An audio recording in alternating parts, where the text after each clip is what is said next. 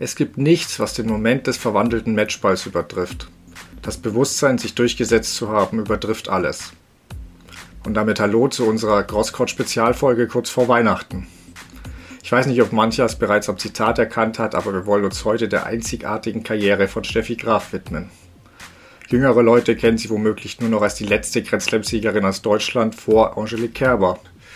Oder eben als die Frau, deren Rekord äh, Serena Williams ewig gejagt hat. Immer wenn außergewöhnliche Leistungen und Rekorde von heutigen Weltstars angegriffen werden, fällt früher oder später der Name Stefanie Graf. Wir möchten uns daher ihr und ihrer Karriere ausführlicher widmen, noch einmal auf ihre unglaublichen Leistungen zurückblicken, aber auch schwierige und tragische Momente besprechen, die sie erleben mussten. Mit mir, mit wir ist auch schon klar, dass Dennis Heinemann heute wieder an meiner Seite ist. Hallo Dennis. Stefan, ich grüße dich. Hallo. Da hast du dir ja, weil man muss ja schon sagen, dass es auch eine Idee und ein Herzensprojekt irgendwie von dir ist, was Interessantes einfallen lassen zum Jahresabschluss, letzte Folge, Thema Steffi Graf. Ich bin sehr gespannt.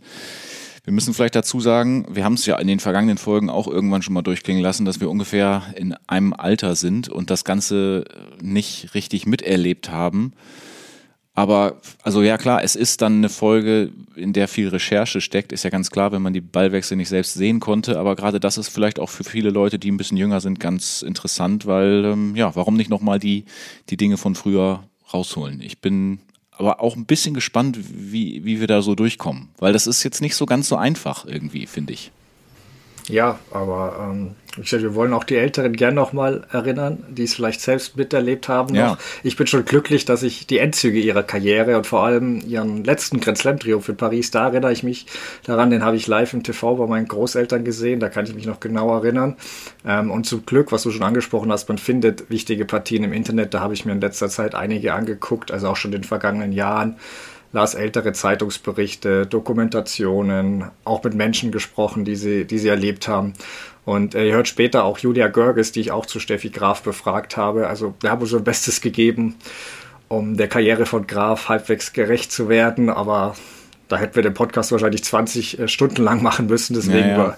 sei das nicht wir können, wir werden nicht alle 107 Turniersiege besprechen, sondern natürlich auf die wichtigsten Abschnitte ihrer Karriere eingehen, ähm, die ich dann auch immer mit einem für mich finde ich, passenden Zitat von ihr ein, äh, einleite. Genau. Aber genug der Vorrede, dann lass uns direkt loslegen. Ähm, genau, bevor wir mit ihrer Karriere starten, Dennis, sag mir doch erstmal, woran denkst du als erstes, wenn du dann den Namen Steffi Graf hörst? Äh, drei Dinge sind das. Äh, zum einen natürlich äh, denke ich an den Rück, äh, Rückhand, wollte ich schon sagen, an den Rückhand-Slice, äh, der ja für alle Slice-Fans ja irgendwie so eine Augenweide ist. Ich, ich gehöre zu den Leuten, die den Slice irgendwie mögen, auch heute noch. Also wenn den jemand einstreut, was ja heute nicht mehr so viel der Fall ist wie früher, aber ausgestorben ist er ja auch noch nicht. Ich denke da zum Beispiel auch an so einen Grigor Dimitrov oder sowas, dem gucke ich gerne beim Slice-Spielen zu. Und ähm, bei Steffi Graf war das ja nun mal der prägnante Schlag auf der Rückhand und heute überhaupt, also fast gar nicht mehr denkbar, damit erfolgreich zu sein vielleicht. Also das ist natürlich markant. Ähm, dann vielleicht noch ganz interessant für dich, 2015 war ich äh, bei den French Open in Paris und da war über dem Court Suzanne Longlen eine Leinwand angebracht und da waren nochmal verschiedene Erfolge von den French Open von Steffi Graf ähm, ja, waren so Videozusammenschnitte und das war auch äh, interessant, das mal so zu sehen, diese Aufnahmen da über dem Court. Naja, und natürlich, da werden wir auch noch drüber sprechen, heute 1988 der Golden Slam. Also das sind so diese drei Dinge, die äh, mir so in den Kopf kommen, wenn ich an Steffi Graf denke. Ja, Genau, super. Dann lass uns doch direkt mit ihren Anfängen aber erstmal starten. Ähm, für alle, die sie noch nicht so gut kennen, vielleicht auch Stefanie Maria, Stefanie Maria Graf wird am 14. Juni 1969 als Tochter von Heidi und Peter Graf geboren, eben in Mannheim. Und im Alter von drei Jahren bekommt sie zum ersten Mal schon von ihrem Vater einen abgesägten Holzschläger in die Hand gedrückt. Und da beginnt sie schon mit Übungsschlägen im eigenen Wohnzimmer. Also das ist schon die erste nette Anekdote, wie ich finde, die da ihr Vater erzählte. Die haben da die Couch als Netz benutzt. Mhm. Und dann für 25 Schläge gab es, gab es Eiscreme als Belohnung. Der Haken okay. war nur, sie sollte natürlich als kleines Kind nicht ständig Eiscreme essen, deswegen hat ihr Vater beim 25. Schlag einfach extra fest äh, rübergespielt, sodass sie den nicht retournieren könnte. Also ja. nennt man wohl, nennt man Tough Love, glaube ich. Ähm, ja. Aber gerade in diesen jungen Jahren soll sie auch bereits diese Konzentrationsfähigkeit ausgezeichnet haben, weshalb sich da eben auch schnell erste Erfolge einstellten. Ähm, ich glaube, mit fünf Jahren hat sie angefangen, Gleichaltrige zu dominieren, musste gegen Ältere spielen, auch gegen Jungs weil es gab halt einfach keine Gegner für sie und auch da gewann sie meistens. Also ich glaube, zur Tennissensation wird sie dann schon mit elf, als sie äh, bei den deutschen äh, Hallenmeisterschaften der Erwachsenen antritt und da im Finale kauchdünn gegen die Nummer 80 der Welt unterliegt. Also es war wirklich früh zu sehen bei ihr. Ähm, es gibt ja auch die Geschichte von Boris Becker immer, der erzählte, dass wenn er da mal wieder zu temperamentvoll war als Strafe, gegen das beste Mädchen spielen musste. Das war eben äh, Steffi Graf damals. Mhm und das war für ihn, glaube ich, kein Vergnügen, weil die hat äh, stets ernst gemeint äh, und dann nicht irgendwie rumgealbert. Ähm, genau, dann kommen wir aber zu ihrer richtigen Tourkarriere, denn nach dem Sieg äh, 1982 als 13-Jährige, als 13-Jährige bei den deutschen Jugendmeisterschaften der 18-Jährigen. Also allein das zeigt schon, wie weit die war. Ähm, und danach entscheidet sich der Vater eben auch, ja, die ist bereit für die Profitour. Gibt natürlich Kritik, kannst du dir vorstellen, weil Graf ist da 13 Jahre und 4 Monate alt wir kennen die Geschichte alle von so Wunderkindern, die zu früh verbrennen. Ähm, mhm. Ich weiß nicht, ich sehe sowas an sich auch mit einer Portion Skepsis. Ich weiß nicht, wie es dir da geht. Ja, ist immer so ein bisschen die Frage, ob es ein äh, zu früh eigentlich gibt, das ist immer, glaube ich, das muss man mit ganz viel Fingerspitzengefühl irgendwie machen. Ich meine, der Vater von, von Steffi Graf, der hat in einer Dokumentation auch immer betont, also in einer Doku, die ich gesehen habe, es gibt ja auch mehrere, dass er so diese Auffassungsgabe da so immer gesehen hat, dass er sich gut konzentrieren konnte. Dann hat er das Intervall, als sie noch ganz jung war, dann von 10 Minuten pro Tag auf 20 Minuten immer weiter gesteigert, so ganz langsam. Ähm, nach hinten raus kann man natürlich sagen, ja, bei äh, Steffi Graf irgendwie alles richtig gemacht, äh, obwohl sie mit 13 ähm, auf die WTA-Tour gegangen ist. Ähm, gibt auch andere Beispiele, wie du schon sagst, Jennifer Capriati, auch mit 13 gemeldet, hatte später mit ganz vielen Verletzungen zu kämpfen. Tracy Austin habe ich noch recherchiert. Ich betone das mit dem Recherchieren immer, weil, ähm, wie gesagt, anders irgendwie kriegen wir das ja heute nicht mehr raus. Die wurde ja auch als Wunderkind bezeichnet, hatte auch ganz viele Verletzungen später. Ähm, also ich glaube, diese Anmeldung zur Profitour ist dann immer das eine, aber der Umgang damit, das ist das andere. Und da muss ich dann auch an Emma Raducanu denken und auch an Torben Belz, wenn wir da mal so die Brücke schlagen, wie wichtig das dann auch ist für so jemanden wie Torben Belz, jetzt dann quasi, ich meine, ich mein, Emma Raducanu ist 18 oder 19, ähm, das ist ja noch ein bisschen älter, aber ähm, wie wichtig das ist, da jetzt ein Auge drauf zu haben. Auf jeden Fall. Ähm man muss es, finde ich, auch, wie du schon sagst, auch individuell betrachten, wie, wie ist die jeweilige Person. Also da war es halt so, dass Steffi Graf ja auch dazu befragt wurde und sie hat da immer gesagt, äh, wenn das kritisiert wurde, ich will es aber so. Also mhm. die war da im Kopf, glaube ich, ready, auch wenn es natürlich schon was ist, wenn du bereits mit 13 Jahren im Brennglas der Öffentlichkeit bist. Also das ist dann auch immer schwierig, vor allem weil sie ja doch stets immer schüchtern war und dass sich ja nicht die Presse nicht so ja, nicht so ihr Lieblings, äh, ihr Lieblingspart beim Tennissport war. Ähm, jedenfalls spielte sie dann in Filderstadt 1984 also 82 gegen Tracy Austin, die du angesprochen hast, mhm. ehemaliges Wunderkind, ähm, und verlor mit 4-6, 0-6. Und danach hat Tracy Austin ja auch gesagt, ja, okay, sie ist talentiert, aber ehrlich gesagt sehe ich keinen Unterschied zu 100 anderen US-Talenten. Ähm, Graf darauf ziemlich trotzig, er warte nur in drei Jahren besiege ich dich. Ähm, also im Nachhinein muss man ja sagen, lag Austin mit der Prognose knapp daneben, oder wie siehst du das? Naja, so ein bisschen. Ne? Also wenn man sich überlegt, was da noch so äh, kommen sollte, dann lag sie mehr als minimal daneben. Aber genau, können wir ja gerne mal gucken, wie es dann jetzt so auf der Profitour mit ihr weiterging. Es gibt keine Erleichterung der Freude, dass es vorbei ist. Es gibt nur die Freude, gewonnen zu haben es war so ein bisschen für mich auch das Motto bei Steffi Graf. Man, man kennt es äh, von anderen oder hat es auch schon gehört, dass manche wirklich so froh sind oder wenn sie oder erleichtert, wenn sie ein Match gewonnen haben oder gar ein Turnier. Bei Graf wirkt es immer so, ja, Job erledigt, weiter geht's, nächstes Match. Das hat sie auch mal selbst so gesagt. Ähm, und sie sieht es am Ende der Karriere auch ein bisschen kritisch, aber dazu kommen wir noch. Lass uns mit ihrem ersten richtigen Jahr auf der Tour beginnen, 83. Ähm, Karriere beginnt unter keinem guten Stern, weil direkt Erstrundenmatch Australian Open muss sie verletzungsbedingt aufgeben, hat sich im rechten Daumen ein Band gerissen. Also nicht der Start, den du willst. Ähm, und da erzählt Steffi Graf eben eine nette Anekdote in einem selbstgeschriebenen Porträt von ihr über Martina Navratilova. Also hat sie nach ihrer Karriere, hat sie sich als Journalistin für die DPA mal versucht. Ähm, und Graf war nach dem Match eben deprimiert, weinend im Hotel und da hielt sie einen Brief von, von dem Superstar Navratilova persönlich, also die der große Superstar eben war und doppelt so alt wie sie. Und daran stand eben, ähm, Du hast noch so viel Zeit, deine Karriere liegt noch vor dir, mach dir nichts draus, deine Zeit wird noch kommen. Und Graf meinte wirklich, das hat sie eben getröstet und einen nachhaltigen Eindruck bei ihr hinterlassen. Und es gibt auch einen alten Text der New York Times dazu. Ich sagte, es wurde, wohl auch von Navratilova empfohlen, eben geduldig zu bleiben, nicht zu überstürzen und nicht so wie viele andere Wunderkinder zu machen, wo halt dann zu viel am Anfang schon getan wird. Und im Rückblick finde ich das schon be unglaublich bemerkenswert, weil Navratilova wirkt halt immer so tough und competitive, also alles Erfolg unterordnet. Ich gucke da heute noch gern bei Legenden doppelt zu, weil die mhm. immer noch als einzige da so ehrgeizig ist. Mhm. Ähm, und doch hat sie Graf hier, ich will jetzt nicht sagen Karriere gerettet. Ich weiß jetzt nicht, ob Graf es sonst überstürzt hätte mit dem Comeback, aber auf jeden Fall sehr geholfen. Weil, und das ist schon speziell, weil ohne Graf würde es heute im Damen-Tennis keine Go-Debatte geben dann wäre das Navratilova mit riesigem Abstand. Da bin ich absolut sicher, die hätte dann über 30 Grand Slam-Titel. Und finde ich einfach, ich weiß nicht, wie es dir geht, aber ich fand das echt äh, bemerkenswert, sowas zu lesen. Ja, und ich finde es auch heute immer noch wieder spannend, wenn man dann so ähm, hört, irgendjemand mit ganz viel Potenzial scheidet vielleicht irgendwo aus bei einem Turnier und dann meldet sich vielleicht aber dann doch mal zum Beispiel ein Roger Federer über Twitter oder sowas. Also ich, ich glaube, diese, also ich kannte diese Geschichte jetzt nicht, die du da rausgeholt hast. Ähm, ich glaube, diese, diese Kleinigkeiten, wenn sich da jemand meldet und man rechnet da gar nicht so mit, die können, glaube ich, ganz viel bewirken. So, da hat sich jetzt da der oder die größte aller Zeiten bei mir gemeldet mit einem persönlichen Brief oder Nachricht oder wie auch immer. Ähm, das löst, glaube ich, in so jungen Spielerinnen und Spielern schon was aus. Und wir kommen da später auch noch zu. Äh, ich habe da auch noch so eine schöne Szene gesehen in einem Match zwischen Steffi Graf und äh, Navratilova mit so einer Hand, die dann noch so auf die Schulter gelegt wird. Das, äh, da will ich jetzt nicht zu viel vorweggreifen, aber ähm, ja, interessanter Fakt auf jeden Fall, dieses frühe ähm, Zugehen auf Steffi Graf von Navratilova. Ja. Genau.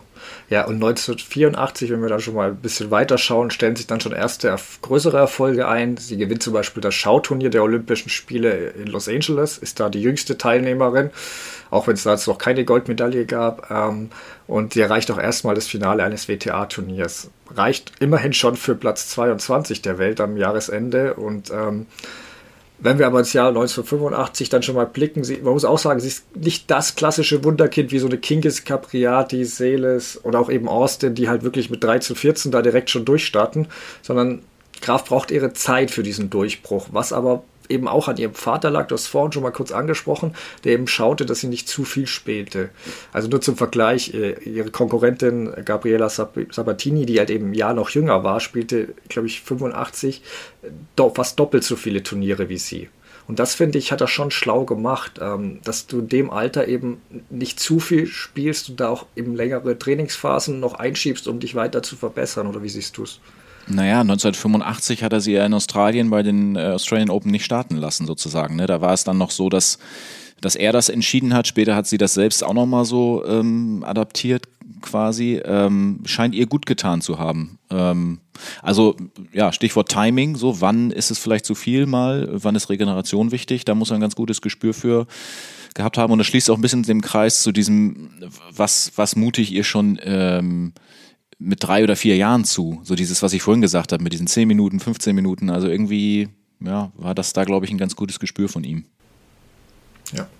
Da wir schon bei Sabatini kurz waren, wollte ich noch ganz kurz sagen dazu, ähm, die kommen ja praktisch zeitgleich auf die Tour und Sabatini gilt so ein bisschen als Fan- und Medienliebling. Ich sag dir, Aussehen, Charisma, ihr wird da viel mal Vermarktungspotenzial eingeräumt, ähm, ist halt auch eher extrovertiert, während Graf eher so ein bisschen in introvertiert ist. Ähm, das ist so ein bisschen, deswegen entwickelt sich da so, zumindest die Medien versuchen da so eine Rivalität äh, zu entwickeln und ein bisschen so Sabatini nach vorne zu pushen, aber Graf spielt da schon ein außerordentliches Jahr. Ich glaube, Achtelfinale in Paris und Wimbledon, Halbfinale bei US Open gegen die Nummer 4, Pam Shriver, ähm, die wo danach dann irgendwie sagt, äh, ich hätte nicht besser spielen können verliert aber halt trotzdem gegen ein 15-jähriges Mädchen, also da weißt du schon Bescheid. Navratilova ja. ist da noch zu stark. Ähm, sie und Everett sind da die klaren Platzhirsche in dem Moment, nur zur Einordnung, als Graf da hochkommt. Also sie muss sich da wirklich erst durchbeißen. Trotzdem ist Graf da schon die Nummer 6 der Welt. Und in Deutschland ist es da, gerade geht es gar so ein bisschen nebenbei, schwimmt es mit, kann Graf da mitschwimmen, weil ja ein gewisser Boris Becker 1985 mit 17 Jahren Wimbledon gewinnt und ich glaube, dass das auch für Graf ganz gut war, dass das Scheinwerferlicht so ein bisschen dann auf ihn geht, der ja eh so ein bisschen, mhm. ja, extrovertiert, outgoing ist und im Nachhinein glaube ich, dass das gar nicht schlecht für Steffi war, dass sie da noch ein bisschen Ruhe hatte oder wie siehst du es? Kann sehr gut sein. Ähm, ist aber auch wieder so ein klassisches Beispiel von wegen, ähm, könnte man wahrscheinlich viel besser äh, einschätzen, wenn man es damals mitbekommen hätte. Aber klar, ich meine, das mit Boris Becker, dass er, dass er da Wimbledon gewinnen würde, okay, er hatte vorher Queens gewonnen, äh, das war schon das erste Ausrufezeichen und äh, dann als 17-Jähriger dahin und dann gewinnt er das Turnier. Das war ja so nicht abzusehen. Und dass da der Fokus erstmal verschoben wurde auf ihn, ja, also ähm, kann schon sein, dass er das ganz gut getan hat. Also Deutschland insgesamt natürlich, aber äh, auch vielleicht ihr. Ja, genau. Dann kommen, lass uns doch direkt zu 1986 kommen. Ähm, ja, das über das kaum geredet wird, aber eigentlich bereits sensationell war. Ähm, acht Turniersiege, am Jahresende die Nummer zwei, eben hinter erwähnten Navratilova und Evert.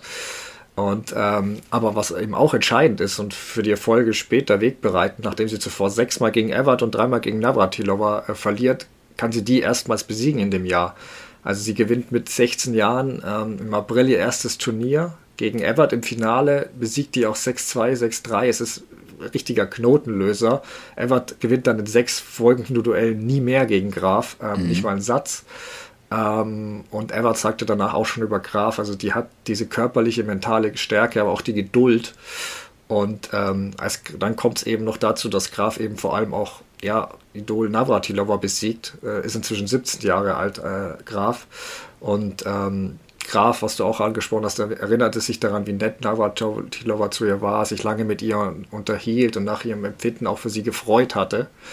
Aber gleichzeitig erinnert sich Graf eben auch daran, dass Navratilova, wie gesagt, ich habe mir das auch angeguckt und man sieht es wirklich auf den YouTube-Aufnahmen der Siegerehrung, Navratilova hatte da wirklich Tränen, also die war wirklich aufgelöst, weil ich glaube, dass diese wahnsinnig ehrgeizige Navratilova in dem Moment schon erkannt hatte, ja, was da die Stunde geschlagen hat und mhm. die Wachablösung steht kurz bevor. Also es gibt so Wendepunkte in der Karriere und ich glaube, Graf wusste jetzt, ich kann die Navratilova schlagen und äh, ich glaube, dass der Navratilova hat so gespürt, äh, die Zeit läuft davon. Oder was meinst du? Also erstmal muss ich sagen, äh, Respekt, wie du hier die ganzen Facts so raushaust. Das ist schon sehr, sehr gut recherchiert, habe ich so das Gefühl. Also äh, du steckst da schon ganz gut drin. Ja, was du ansprichst, ist, äh, sind die German Open 1986 in Berlin. Ähm, als ähm, Steffi Graf dann gegen Navratilova gewinnt. Ähm, ich habe dann so gedacht, ähm, weil du ja eben auch also also die Tränen schon angesprochen hast, sie musste da äh, weinen. Ähm, also Navratilova, nachdem sie das verloren hatte. Ich habe darüber nachgedacht, ähm, dass das viele Spielerinnen und Spieler, die jetzt hier den ähm, Podcast hören, vielleicht auch selbst kennen. Jeder hat bestimmt schon mal dieses Gefühl gehabt, gegen jemanden verloren zu haben, ähm, der gerade so im Jugendbereich voll am Aufstreben ist beziehungsweise eigentlich muss man es anders sagen, ähm, eher nochmal gegen diesen Jüngling ähm, gewonnen zu haben. Ähm, so ganz, ganz knapp, wo man dann so denkt, okay, das habe ich jetzt nochmal hingekriegt. Beim nächsten Mal, das ist ja häufig das Gefühl, was so mitschwingt, beim nächsten Mal packe ich es dann eben nicht mehr. Und äh, diese Sprünge einfach, die so talentierte junge Spielerinnen und Spieler machen, die sind einfach äh, unfassbar groß. Also wenn man da gerade nochmal den Kopf aus der Schlinge ziehen konnte, dann weiß man häufig danach, ja, beim nächsten Mal wird es dann äh, einfach nicht mehr äh, klappen. Der Druck steigt natürlich auch von Mal zu Mal. Und in diesem, ähm, bei dieser Siegerehrung war das übrigens auch mit dieser Hand auf der Schulter. Also das war so ganz interessant zu sehen in der Doku. Sie muss da weinen, Navratilova, so Mist, ich habe das, ich habe das verloren. Aber trotzdem noch so, hey, Steffi, super gespielt, so, an dir liegt es jetzt nicht, dass ich weine, also nicht persönlich so, ne? Fand ich eigentlich mhm. Äh, ganz schön, wie sie da so am Netz stehen. Ja.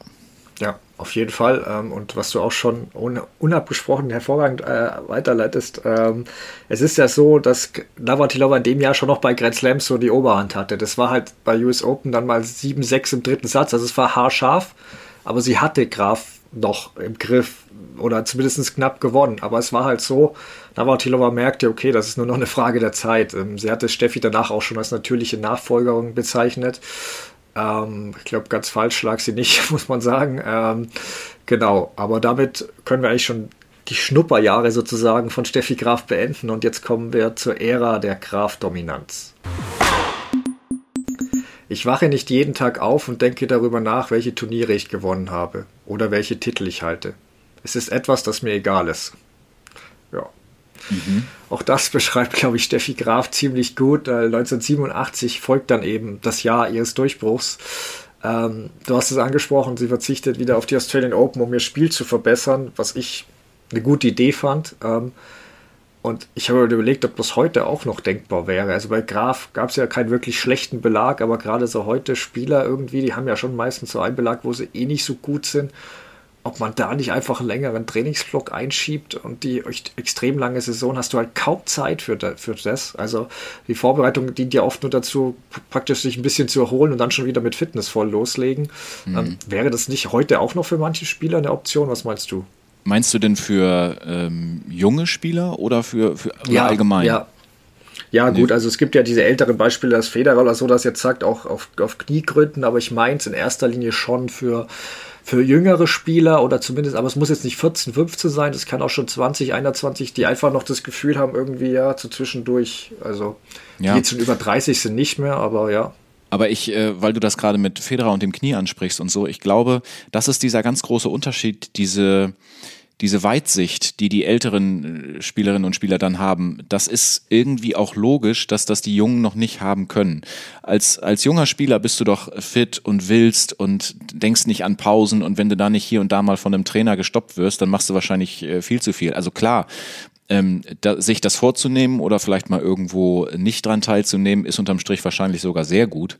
Aber das das jemandem ähm, mit auf den Weg zu geben, der gerade drauf und dran ist. Stell dir mal vor, du sagst einem Carlos Alcaraz, boah, naja, US Open lässt jetzt mal raus.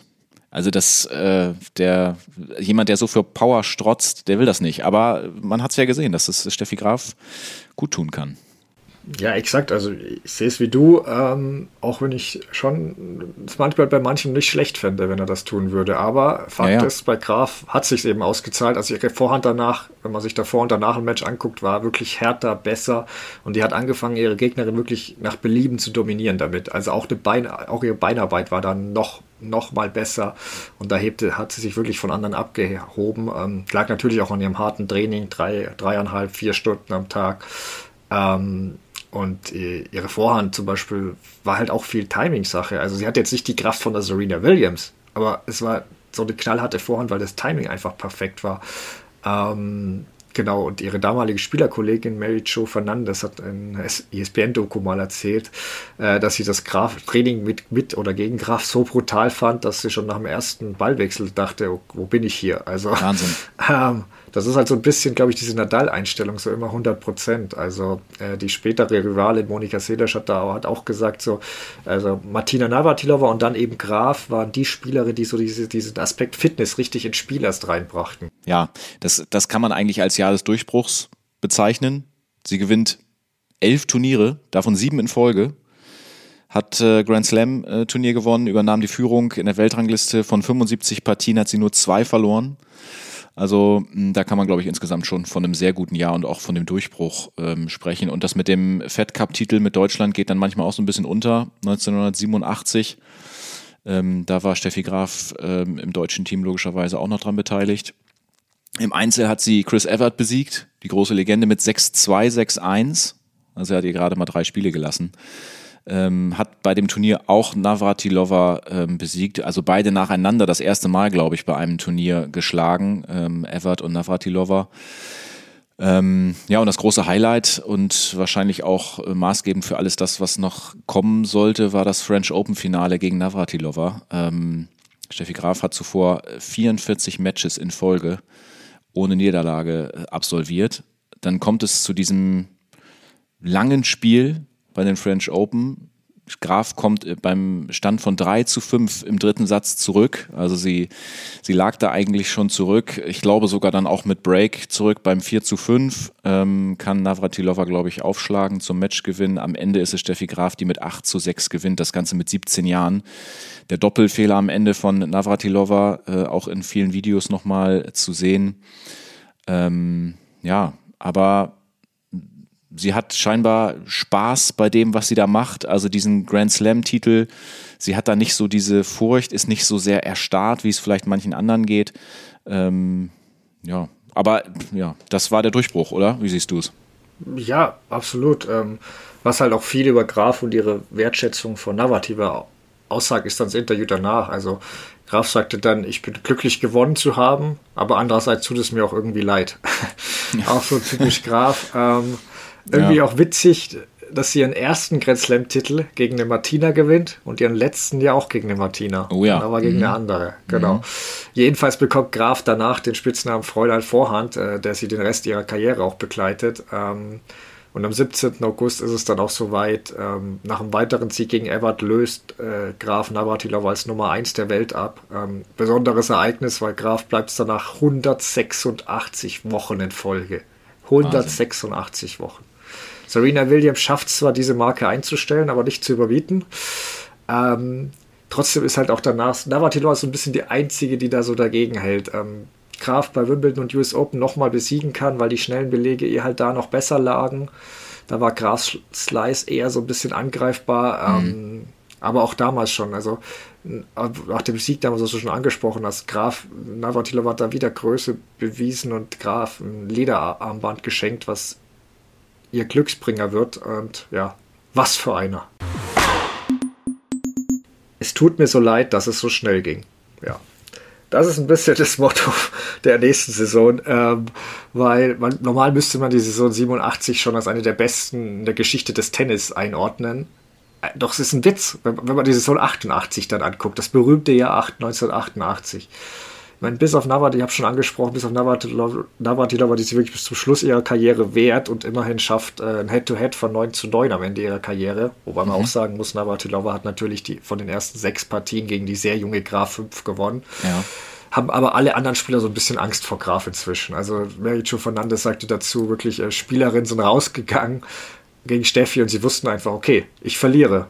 Die Frage war eben nur, wie lang kann man es hinauszögern?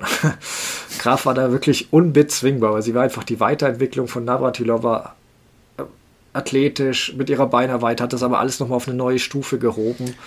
Ähm, genau, Serena Williams hat da auch gesagt, Navratilova hat die Messlatte im Tennis verändert und Steffi Graf hat sie halt nochmal erhöht.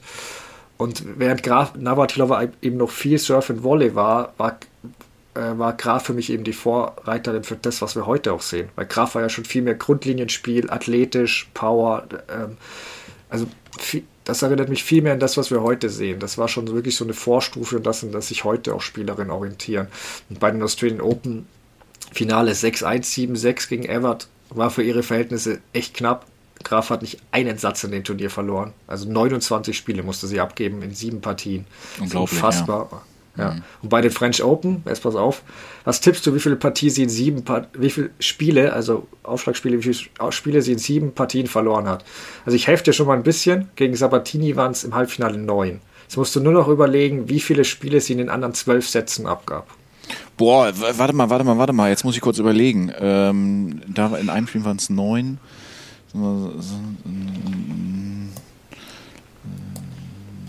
werden es ja da viel weniger gewesen sein. Dann sage ich mal mh, hm, 28. Insgesamt, ja. Nee, also es waren noch elf weitere in den zwölf Sätzen, insofern 20. Also okay. ist wirklich absurd. Es nicht mal drei pro Partie. Vier ihrer sieben Gegnerinnen haben tatsächlich entweder gar keins oder ein einziges Spiel gewonnen. Also das ist so dominant. Ihre Zweitrundengegnerin Janina Thompson hat danach gesagt, wir hatten nur ein Aufschlagspiel gespielt, als ich mich fragte, was zur Hölle soll ich eigentlich dagegen tun? Aber das also, ist ja fies, ne, dass du dann sagst, äh, ja. die neun, ne? Jetzt habe ich natürlich gedacht, okay, das war schon ein bisschen hochgegriffen von ja. Ihm. Jetzt rechne ich es ein bisschen runter. Ja, ja. Naja gut, aber 2028 geht ja noch. Trotzdem ist ja unfassbar. Nee, du. Also un kein, unglaublich. Kein, kein, kein schlechter Tipp. Ich hätte das nach den neuen, aber ich wollte es so einleiten. Ja, ja, klar. nee, genau, aber French Open Finale ist ja auch noch allen in Erinnerung wahrscheinlich, oder zumindest die davon, die das äh, mitgekriegt haben. 6-0, 6-0 in 32 Minuten. Ein Finale eines Grand Slams. Mhm. Also tat die Russin Zverev auch schon, ein, kann, konnte schon einem leid tun, weil bei der Siegerehrung sagte Graf dann eben jenen Satz, es tut mir leid, dass es so schnell ging. Also ja, für die Zuschauer entschuldigen. Ja, richtig. Ähm, sie hätte es aber eigentlich fast nach jeder Partie in Paris sagen müssen. Ähm, Genau, und danach beginnt halt endgültig das Zählen und Gerede von Grand Slams, also alle vier in dem Jahr zu gewinnen. Man muss sagen, ihre Dominanz war ja da wirklich so groß, dass sich mancher schon gelangweilt fühlte, weil, wie ich erwähnt hatte, es ging nur noch darum, gewinnt ihre Gegner überhaupt ein Spiel oder nicht. Also, ähm, und in Deutschland brachte halt Becker da vergleichsweise mehr Drama. Das ist auch so. Graf galt international gerne auch als deutsche Maschine. Also die Amis waren doch glaube ich, etwas neidisch, dass sie jemand, so jemanden nicht hatten, weil ähm, die schrieben dann auch, ihre Gefühle scheinen von A bis B zu reichen, von Apathie bis Langeweile. Ziemlich hart. Ähm, eigentlich sollte man es ja genießen, so etwas Einzigartiges zu sehen. Gleichzeitig kann ein Perfektion natürlich auch langweilen, das verstehe ich. Ich meine, wie geht's dir da? Ich habe das Gefühl, nur vom, vom, von Frauen wird es immer etwas kritischer gesehen. Bei Federer wurde ähnliche Dominanz bewundert, wie es sich gehört. Und auch da war die Dominanz aber einige Jahre bis Nadal kam ziemlich erdrückend. Und bei Graf ist es gleich wieder so in die Richtung, ja, langweilig und die anderen sind zu schlecht umgeschwankt. Schwenkt. Wie siehst du es? Ja, ich würde sagen, es hat immer ein bisschen was damit zu tun, ob das, was man sieht, ob man das bewundert. Ähm, bei Federer hat man ja immer so gesagt, naja, diese, diese Eleganz, dieses Gefühl für den Ball, es sieht immer so unglaublich schön aus. Und ich meine, Slice an sich sieht ja schon schön aus. Ähm, die Vorhand von, von äh, Steffi Graf, diese Power-Vorhand, damals noch ohne Topspin, ähm, da hat sich ja auch ein bisschen was getan. Aber das ist, ja, ich, ich finde es auch fies, wenn man sagt, das ist langweilig. Wenn das Spiel trotzdem attraktiv war, wenn, wenn man da gut zugucken konnte, dann ist es einfach nur ein bisschen ärgerlich, dass es so schnell geht, weil die Leute zahlen dafür Geld und dann sehen sie nicht so viel Tennis, sie sehen nicht so viel spektakuläre Ballwechsel. Aber ähm, das hat ja nicht unbedingt was mit Langeweile zu tun. Man kann da auch ähm, äh, sich dafür begeistern. Ja, nee, sehe ich wie du. Ähm, genau, aber Graf juckt das nicht. In Wimbledon geht die Dominanz weiter. Ähm, 17 Spiele gibt sie bis zum Finale ab. Also Pam Schreiber sagte nach dem Halbfinale, was ja auch irgendwie 1-6, 2-6 verloren. Ich fühlte mich lange Zeit sehr nackt da draußen. Ähm, wie gesagt, Spielerinnen wollten gar nicht ein Match oder einen Satz gegen Graf gewinnen, sondern einfach nur ein Spiel erstmal. Also es war wirklich im Finale dann aber gegen die unumstrittene Rasenkönig Navratilova und wie ich erwähnt hatte, die hatte keine Angst. Also diese gewann Wimbledon zu dem Zeitpunkt bereits achtmal in Folge, äh, achtmal insgesamt, sechsmal in Folge. Mhm. Und Navratilova ging auch 7-5-2-0 in Führung. Also da war der Grand Slam von Graf tatsächlich wirklich in Gefahr. Aber Graf wirklich hat dann ihre Beinarbeit ein paar überragende Punkte gespielt, wo dann auch Navratilova zum Applaudieren gebracht hat. Und ähm, irgendwie hat das dann Navratilova aber auch gebrochen, weil ich weiß nicht, weil die hat irgendwie erkannt, okay, die, die, die Person da, die Gegnerin ist anders als alle anderen. Weil Graf gewinnt von den folgenden 13 Spielen dann 12 Oha. und setzt sich eben erstmals die Wimbledon-Krone auf. Und das bringt sie dann auch populär auf eine neue Ebene.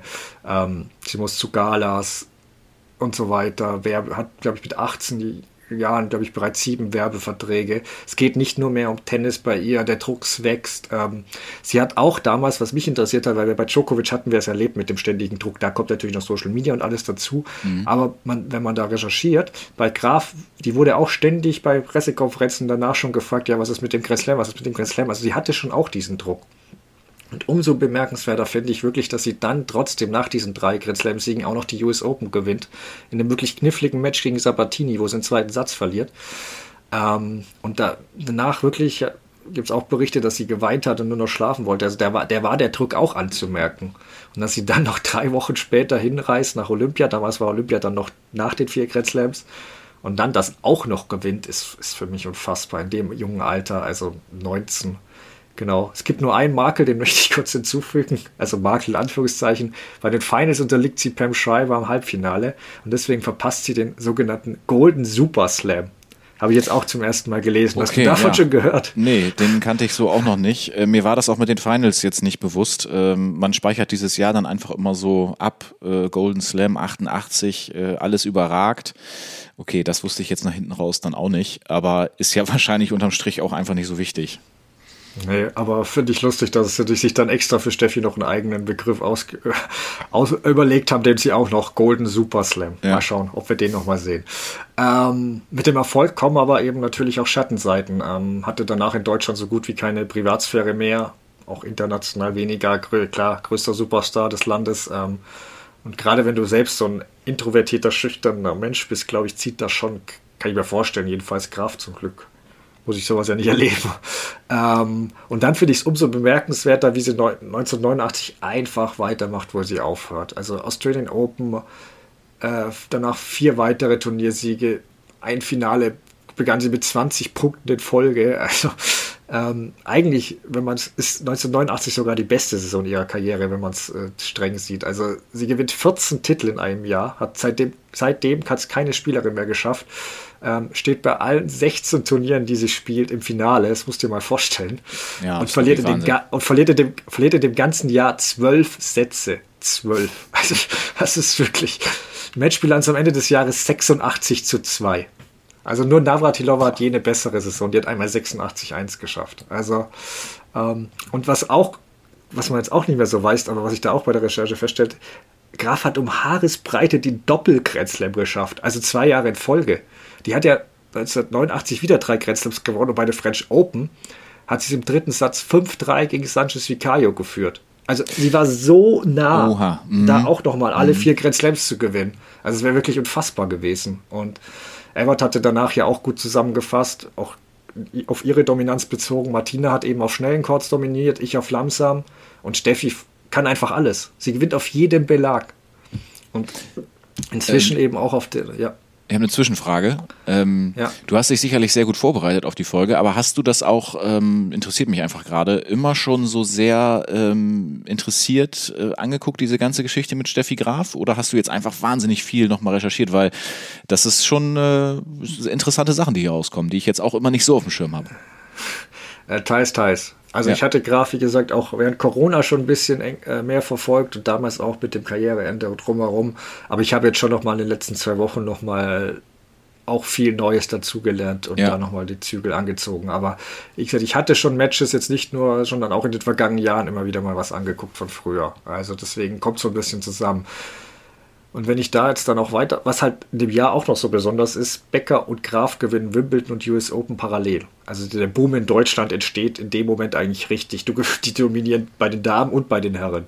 Ich weiß nicht, wie es dir da geht, ähm, aber im Prinzip dieser Boom hat ja auf viele heute noch Einfluss. Also auch wenn er nicht mehr da ist, aber plötzlich spielten alle Tennis. Du hast ja erwähnt, dein Vater ist Tennistrainer. Ich weiß nicht, also wahrscheinlich bist du auch deswegen auch zum Tennis irgendwie gekommen. Vielleicht hat dein Leben da auch praktisch sich durch Steffi und äh, Boris indirekt verändert?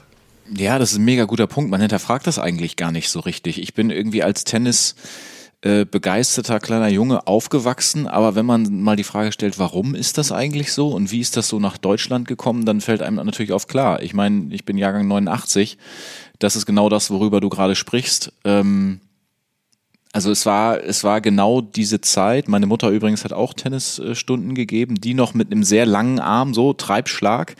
Mein Vater hat dann irgendwann mal ist mit dem, mit der, mit dem Trend gegangen, mit der Zeit gegangen und hat sich dann auch eine Topspin-Vorhand äh, angewöhnt. Aber ja, also wenn ich dann darüber nachdenke, das erste Mal stand ich wahrscheinlich auch mit vier, fünf, sechs irgendwie so auf dem Tennisplatz. Das war dann ein paar Jahre später. Ähm, das hat man dann sicherlich noch mitgenommen da. Also das ist also, weil du gerade Tennisboom auch sagst. Ähm, ja, hat sicherlich was ausgelöst.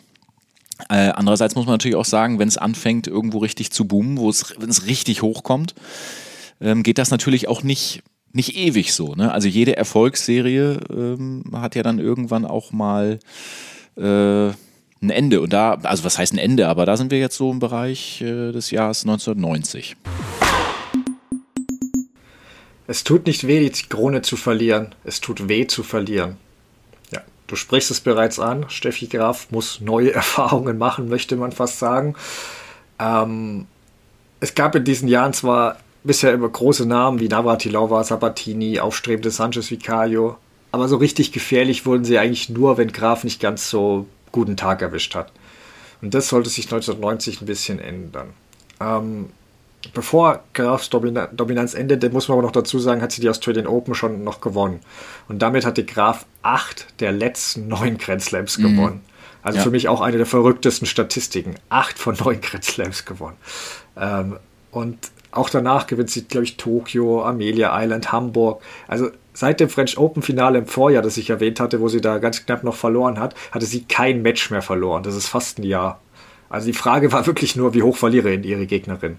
Und Graf war kurz zuvor, kurz zuvor sogar Navatilovas äh, Matchrekord äh, zu brechen mit 74 Siegen in Folgen. Doch dann kamen eben zwei Dinge, die ihre Dominanz gebrochen haben.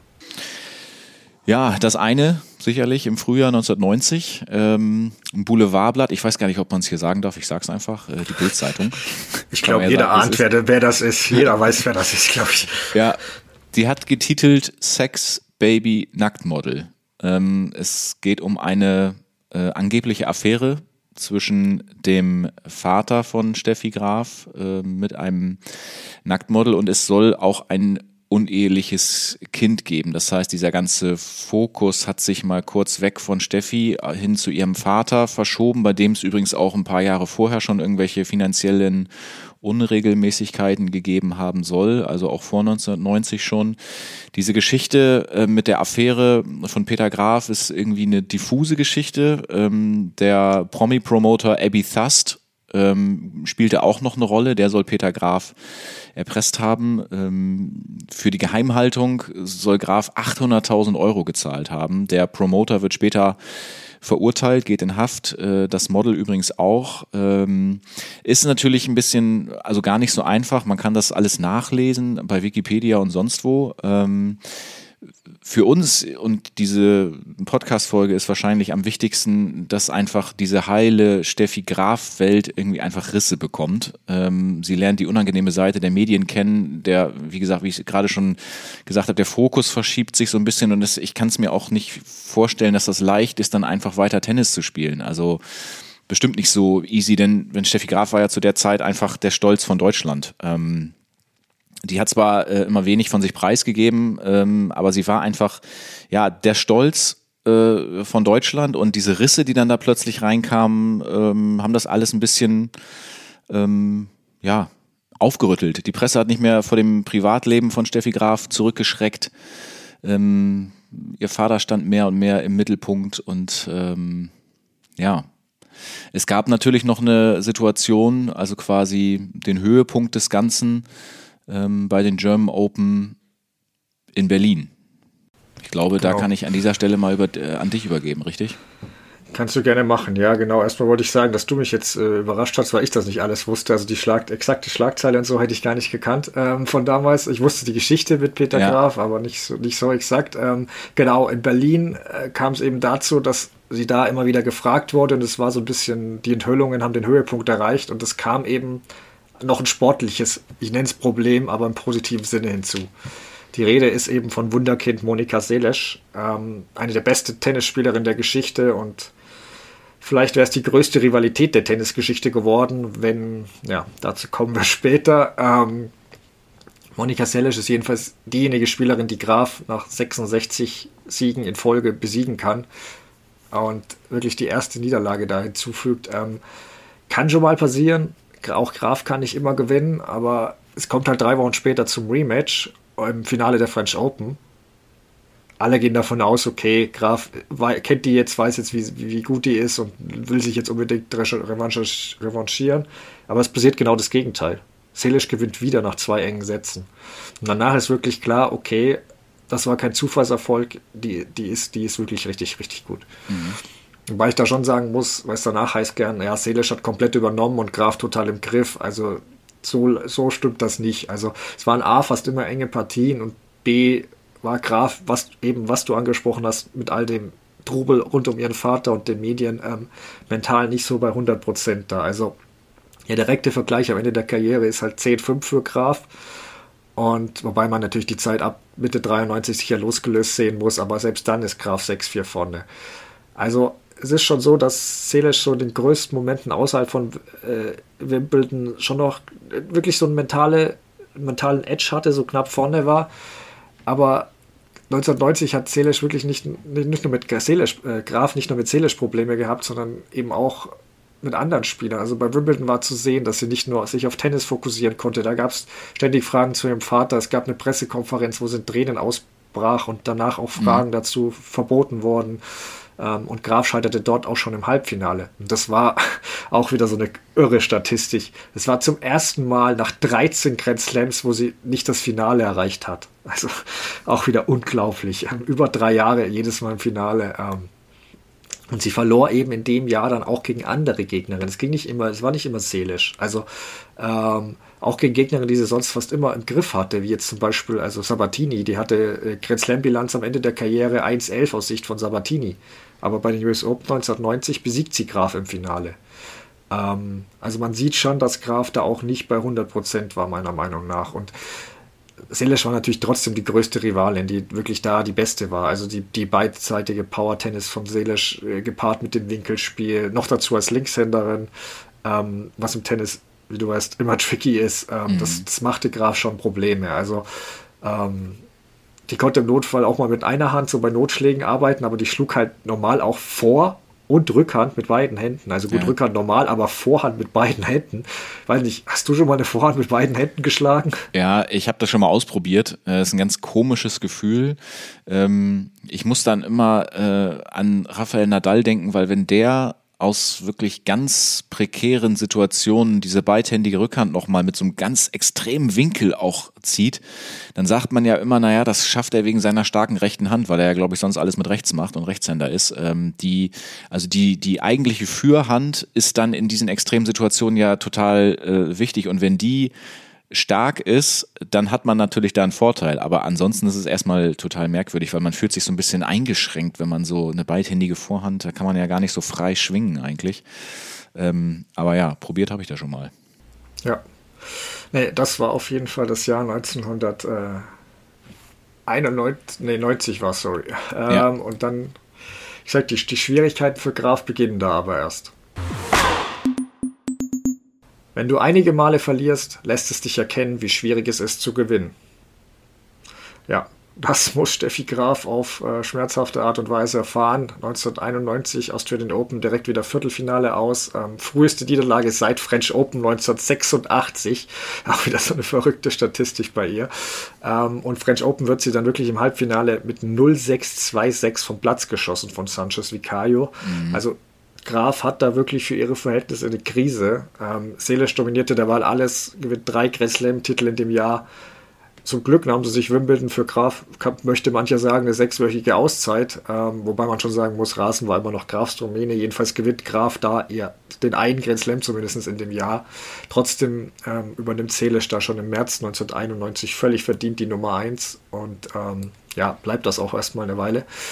Für Graf geht es 1992 verkorkst weiter. Ähm, erstmal verpasst sie wegen Röteln die Australian Open, holt sich dann mit Heinz Günther einen neuen Coach, den kennen ja vielleicht auch viele, jetzt inzwischen dieser Schweizer Fed Cup Coach ähm, und äh, Günther bleibt auch bei Graf bis zu ihrem Karriereende ihr Trainer. Ähm, und da kommt es 1992 bei wirklich, also das habe ich mir auch angeguckt vor, glaube ich, letztes Jahr mal, also zu einem der besten Damen-Matches, die ich je gesehen habe. Das ist das French Open-Finale zwischen Selisch und Graf. Selisch gewinnt 10-8 im dritten Satz und ähm, wirklich unglaubliches Spiel. Sollte man sich mal bei YouTube oder so angucken, wo mhm. auch immer. Ähm, auf Rasen kann dann Graf wieder ihre Dominanz ausspielen, gewinnt 6-2, 6-1, wobei Seelesch auch ein bisschen gehandicapt ist, so wie es den Anschein macht, weil davor gibt es so laute Debatten um ihre Stöhngeräusche. Also Seelesch ist ja heute auch oder damals auch schon bekannt. Sie hat dieses exzessive Stöhnen ins Spiel gebracht. Wirklich dieses ganz lautstarke. Heute kennt man es vielleicht von Sharapova Azarenka. Ähm, da hatten sich zuvor die Viertelfinalgegnerin und Navratilova beschwert. Und ähm, das ging an Seelisch, die damals ja auch erst 18 war, darf man nicht vergessen, nicht spurlos vorbei. Deswegen im Finale auffällig still. Also wirklich hat sich mehr darauf fokussiert als aufs Spiel gefühlt.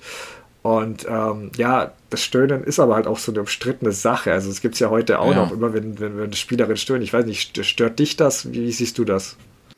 Ja, also stören ist irgendwie so ein, so ein schwieriges Wort irgendwie. Also eigentlich ja. Ich würde schon sagen, eigentlich stört es schon, aber es ist immer, also es geht immer auch um die Frage, muss man wirklich sagen, wer da stöhnt und wie derjenige oder diejenige das meint. Also wenn ich weiß, das macht jemand nur ähm, aus Timinggründen, um vielleicht genau im richtigen Moment die Vorhand oder die Rückhand zu treffen und da setzt der Stöhner ein, dann ist es so ein eigenes Verdeutlichen, so jetzt muss ich den Ball möglichst früh treffen. Das äh, gibt es in anderen Sportarten, in anderen Rückschlagsportarten auch. Aber wenn man natürlich ähm, wenn, wenn Leute das dann mal wieder ganz laut machen und dann mal wieder nicht und vielleicht bei Einstand oder Vorteil, dann hat das natürlich so einen faden Beigeschmack.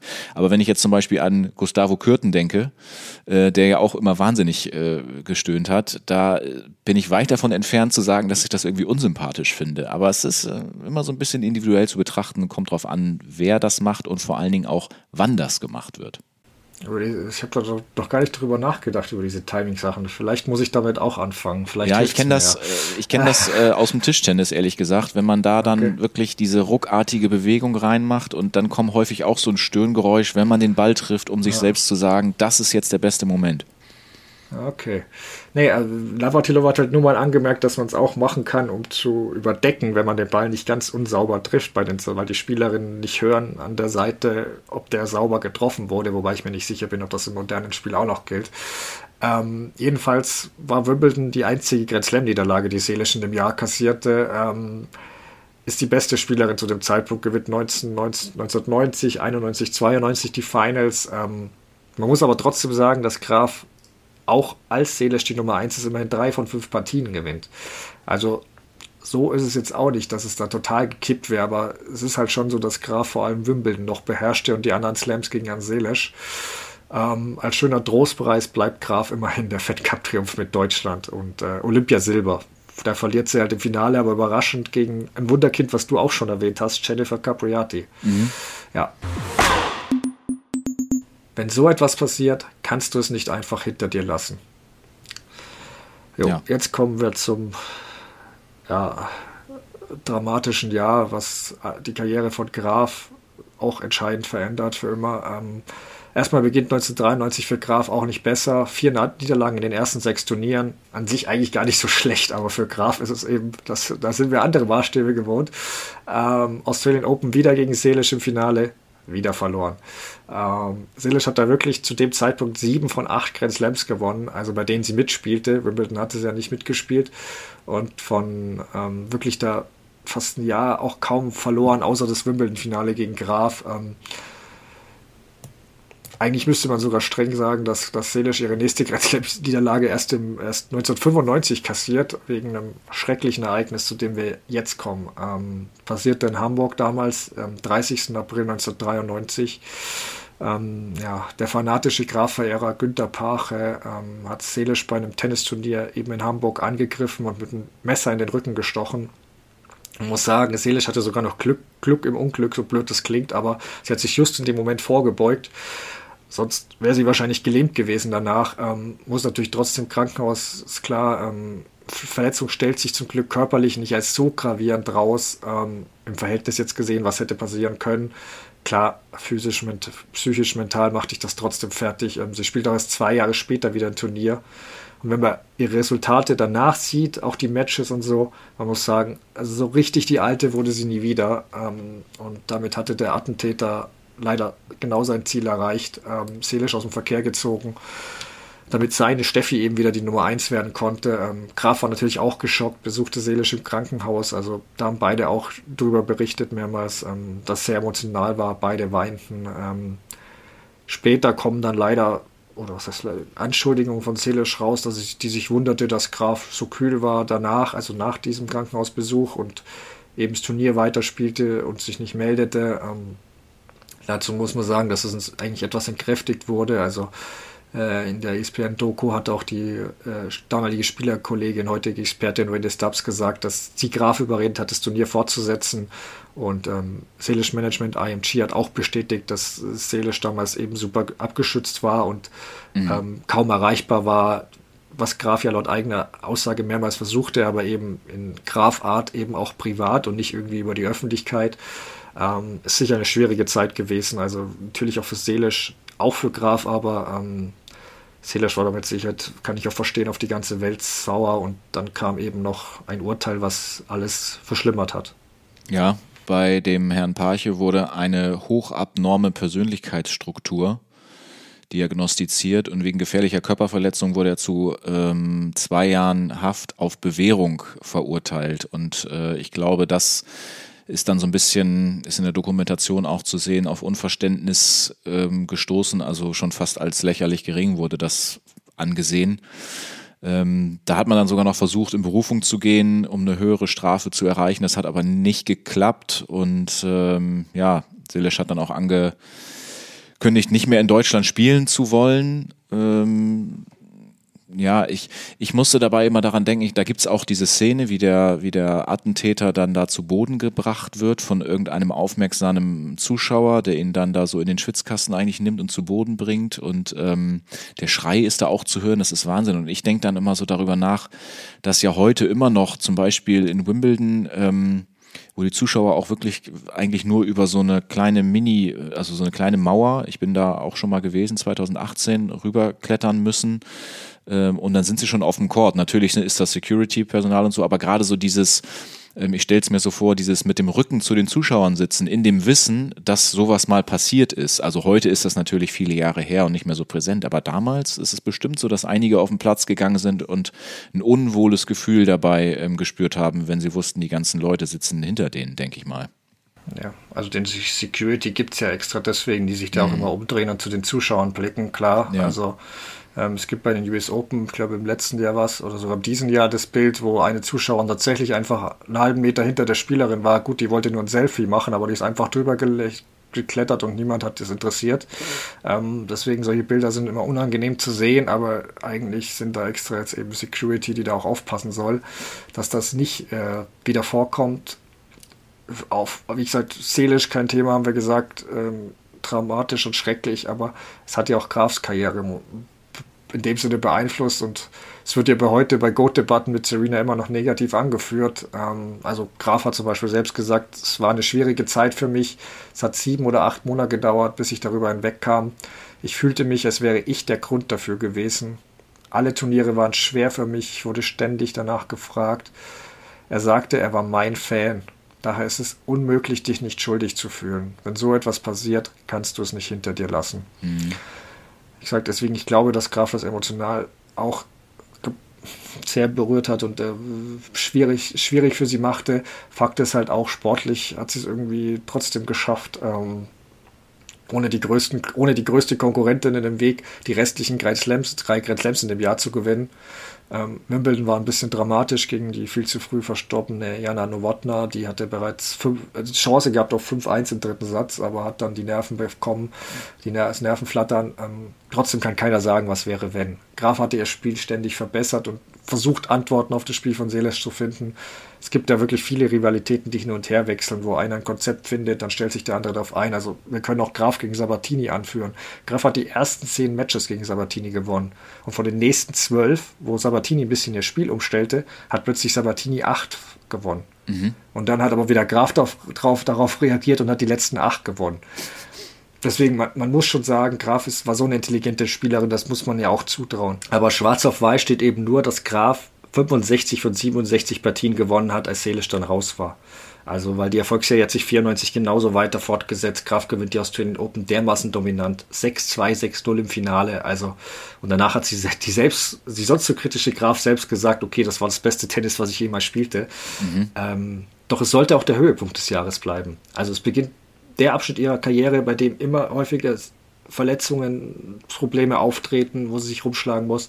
French Open unterliegt sie Mary Pierce im Halbfinale. US Open Finale verliert sie auch, wo sie dann wirklich im zweiten Satz äh, so Rückenkrämpfe hat. Ähm, Aufsehenserregend ist aber vor allem in dem Jahr des Erstrunden aus in Wimbledon für mich eine der größten Sensationen die der Tennissport wirklich erlebt hat. Also wie gesagt, ich habe das so halb mitbekommen, glaube ich, am Rande, beziehungsweise ähm, dann jetzt auch viel darüber gelesen und ich verstehe es immer noch nicht. Also als erste Titelverteidigung überhaupt, deswegen wurde es ja danach öfter mal angeführt, äh, ist in Wimbledon-Runde, in der ersten Wimbledon-Runde gescheitert. Ähm, Gut, heute ist das normal passiert, möchte man sagen, bei den Damen, da passiert es ja eigentlich jedes Mal. Ähm, aber damals gegen die Nummer 22 der Welt, was heute auch schon nicht mehr möglich wäre wegen der Setzliste, ähm, verliert sie wirklich in der ersten Runde, Laurie McNeil, ähm, 5, 6, 6, 7.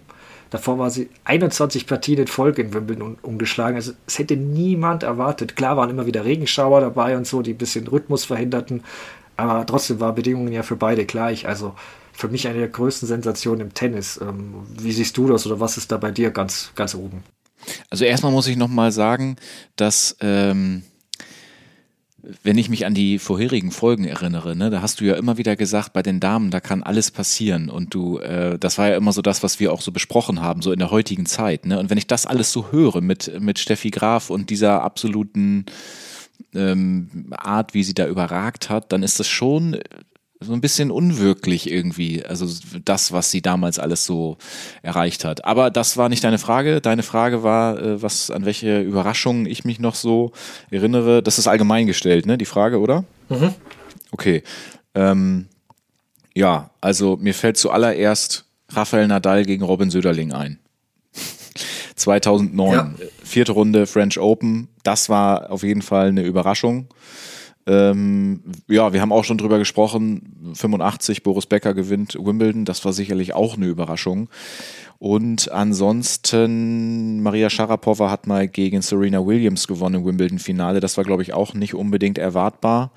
Äh, das sind so die drei Dinge, die ich da jetzt zuallererst so im Kopf habe. Ähm, gibt sicherlich noch mehr. Ja, ich denke da noch an Serena Williams, dass sie ihren Grand Slam gejagt hat und dann plötzlich äh, verloren hat gegen Roberta Vinci. Das war auch sehr überraschend, als sie mhm. eben den Erfolg von Steffi Graf damals einstellen wollte. Nö, aber genau. Nö, dann lass uns zum nächsten Jahr äh, kommen. 1995. Manchmal wünschte ich, ich hätte ein wenig mehr relaxed sein können. Aber dann wäre ich nicht die gleiche Spielerin.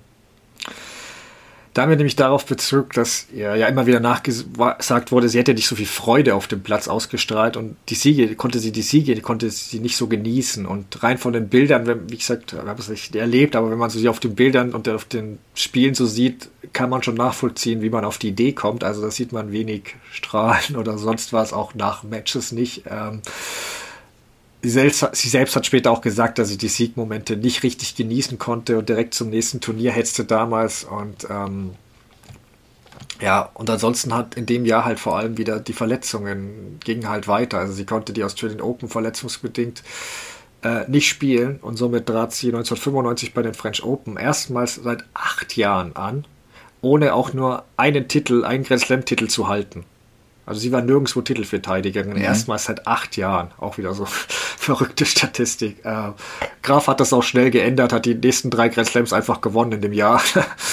ähm, und hat dabei wirklich wieder so dominant aufgetreten. Eben auch zunächst in Abwesenheit von Selesch. Ähm, Navratilova hat dann vor dem Wimbledon-Finale, finde ich, auch schön prophezeit.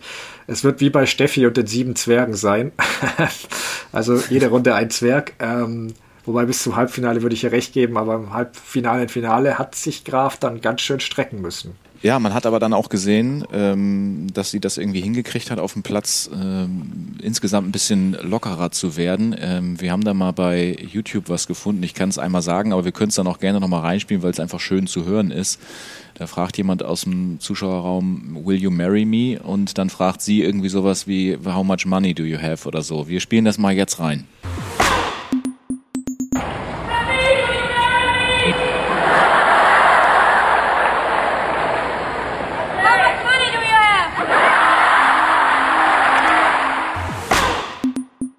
Genau, das war doch ganz nett, das mal zu hören. Das war Wimbledon 1995.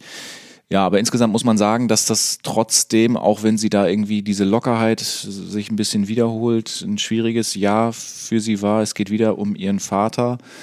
Ähm, dem wird Steuerbetrug vorgeworfen. Sie wird natürlich dann da auch noch ein bisschen mit reingezogen, also äh, beziehungsweise kann sich da nicht selbst komplett rausnehmen und das ist sicherlich ganz schwierig für sie. Aber das ist auch eine Geschichte, zu der du wahrscheinlich noch ein bisschen mehr sagen kannst. Ich bin gespannt.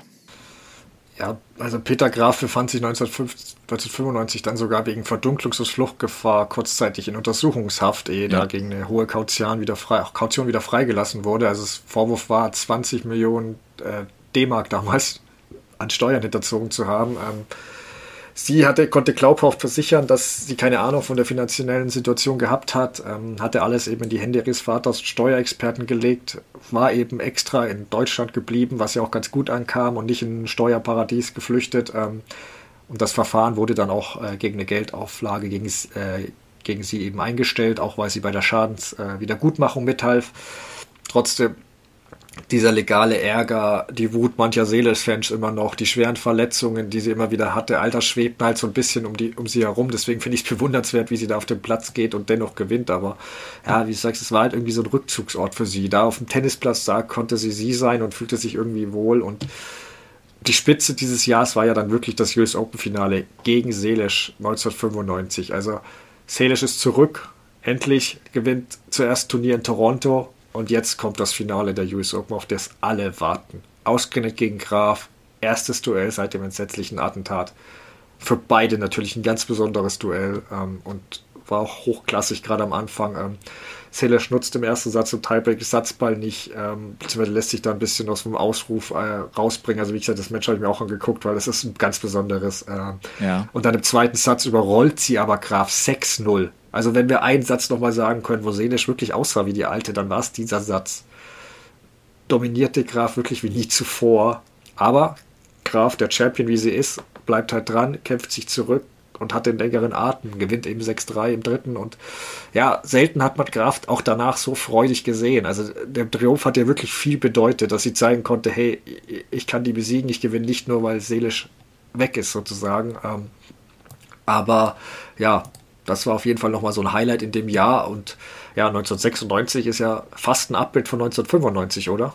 Ja, sie gewinnt da eigentlich alles, äh, was sie mitspielt, muss man sagen. Also sie hat da viele Probleme mit Verletzungen gehabt. Ähm, Australian Open zum Beispiel zu Beginn ähm, tritt sie nicht an, aber bei den anderen drei Grand Slams ist sie dann zur Stelle und äh, gewinnt sie auch. Also sie hat da Probleme mit dem Fuß, mit dem Rücken, mit dem Knie, kann Olympia auch nicht äh, mitspielen 1996. Ähm, kann auch vor den US Open gar nicht so viel spielen, ähm, aber schafft es irgendwie, das äh, zu gewinnen. Und als Highlight vielleicht noch, äh, French Open war ein richtiges ähm, Marathon-Match. Drei Stunden, drei Minuten äh, gegen Sanchez Vicario. 10-8 im dritten Satz, äh, aber auch das hat sie sich geholt. Also ähm, gerade wenn man da nochmal an das denkt, was wir eben gesagt haben, mit ihrem Vater ein Jahr zuvor und Steuer und so, aber sportlich, wenn sie denn äh, spielen konnte und ihr Körper das zuließ, überragend weiterhin. Wenn Sie irgendwo auf der Welt in eine Großstadt gehen und einen Arzt brauchen, fragen Sie mich. Ich kann Ihnen sagen, wer gut und wer schlecht ist. Ich habe sogar überlegt, einen Reiseführer dafür zu schreiben. ja, das spielt bereits auf die folgenden Verletzungen an von Graf, die sich immer mehr häuften. Zuvor wollte sie aber ähm, bei den Australian Open noch ihren unechten Grand Slam perfekt machen, also vier in Folge gewinnen, wenngleich nicht im, im gleichen Jahr eben. Ähm, letzte Grand Slam-Niederlage hatte Graf 1994 kassiert. Wir sind jetzt im Jahr 1997, so damit verrückt, wir mal hier wissen, von welchen Dimensionen wir reden. Ähm, vor Turnierstart kommen wieder Gerüchte auf, Graf sei angeschlagen oder ein bisschen verletzt. Lindsay Davenport hat darauf einfach keine Lust mehr. Also so eine Spielerkollegin äh, genau und antwortet genervt, ich will gar nicht wissen, was sie diesmal wieder stört. also da ist schon ein bisschen die Spannung da. Graf verliert aber in Runde 4 auch. Ähm, kann durchaus sein, dass es auch mit ihrem damit zu tun hat, dass gleichzeitig das Urteil für ihren Vater erwartet wurde und sie etwas ablenkte, kamen natürlich auch die Fragen wieder dazu. Ähm, Ihr Vater, Peter Graf, wird am 24. Januar zu einer Freiheitsstrafe von drei Jahren und neun Monaten verurteilt. Ähm, ansonsten auch ein sehr schwieriges Jahr für sie. Verletzungsprobleme werden immer schlimmer, muss sich am Knie operieren lassen. Sie kann deshalb zwölf Monate lang nicht mehr spielen. Also, und wirklich, es ist das erste Jahr seit 1986, in dem Graf keinen Grand Slam gewinnt. Also, auch, es sind, so, es sind nur absurde Zahlen bei Steffi Graf, wirklich. Ja. Ähm, Genau, trotzdem läuten diese Australian Open wirklich so etwas wie die Wende im Tennissport ein. Hingis gewinnt, übernimmt kurz darauf die Nummer 1 Ranking, welches Graf nie wieder zurückerhält. Ähm, war bis dahin eben 377 Wochen die Nummer 1 der Welt, also mehr als sieben Jahre. Ähm, Williams-Schwestern kommen langsam an, also erst Venus, dann kurz darauf Serena, Kleisters und Denar kommen. Ähm, Graf spielt in dem Jahr dann nur äh, fünf Turniere und ähm, irgendwie hat 16 Siege, drei Niederlagen. Ähm, man muss aber auch sagen, ihre Krankenakte liest sich wirklich verrückt. Also ich habe das mal zusammengesucht. Ähm, 83 Daumenbruch, 86 Herzmuskelentzündung, Bruch großer Zehen und rechter Fuß. 1988 Gelenkentzündung linke Hand. 1989 Knöchelanbruch linke Hand, Muskelfaserriss im Bauch, Knieschieb, Kniescheibenreizung linkes Knie, Bänderdehnung linker Fuß 1990, Bänderverletzung rechte Hand, Daumenbruch rechte Hand, Operation Zehennagel 1992, Entzündung Schulter 1993, eingeklemmte Sehnen in der Schulter, Operation Knochenabsplitterung im Fuß 1994, rausspringende Wirbel, Rückenprobleme 1995, Knochenabsplitterung linker Fuß 1996 die Operation am Knie wegen der Patellasehne, 1998 Knochenabsplitterung rechte Hand und 99 und 98 dazu noch Knieprobleme. Also das ist schon, das ist schon eine Krankenakte. Da, ja. da kann man sich ehrlich gesagt gar nicht vorstellen, dass da nochmal ein Grand Slam-Erfolg kommen sollte. Da sind wir noch nicht ganz, aber das ist ja wirklich völlig verrückt. So viel ähm, habe ich nicht gewusst, dass es so extrem gewesen ist. Ja, und äh, wussten die meisten nicht, ja. 1998 ging das ja auch so ähnlich weiter. Ne? Also weiterhin viele Verletzungen. Sie gewinnt nicht einen Grand Slam in dem Jahr. Man muss auch dazu sagen, dass sie immer noch keine 30 Jahre alt ist. Wenn man sich jetzt vorstellt, äh, dass momentan Roger Federer mit 40 immer noch darüber nachdenkt, bald wieder zu spielen. Ähm, sie ist da noch, noch, noch unter 30. Äh, Im Juni 98 wird sie das erste Mal seit 83 nicht mehr in der Weltrangliste geführt. Ähm, in Wimbledon verliert sie die dritte Runde, vierte Runde bei den US Open. Ähm, dann gab es noch wieder eine Handgelenk-OP. Also insgesamt so irgendwie ein verkorkstes Jahr 1998 und ähm, ja, da, da fragt man sich schon, Karriereende, kommt das vielleicht oder nicht? Und dann sind wir schon auch im Jahr 1999. Du kannst eine bestimmte Arroganz haben und ich denke, das ist okay, aber du solltest niemals den Respekt für die anderen verlieren. Ah ja. Mhm. Ja, Grafkenner wissen jetzt bereits, an welches Match ich bei diesem Spruch denken musste. Sie hat es nicht darauf bezogen, aber erstmal kurz zum Beginn des Jahres, weil das auch schon was Spezielles war, weil sie in Sydney gegen keine geringere als Serena Williams gewann. Ähm, muss dazu sagen, diese hat sich ein Jahr später revanchieren können. Also beide Partien haben auch im dritten Satz 7-5 geendet, also sehr ähnlich. Ähm, insgesamt hat Graf aber ein Spiel in beiden Duellen mehr gewonnen, also wenn man ja das bei der Goat-Diskussion zugute halten will.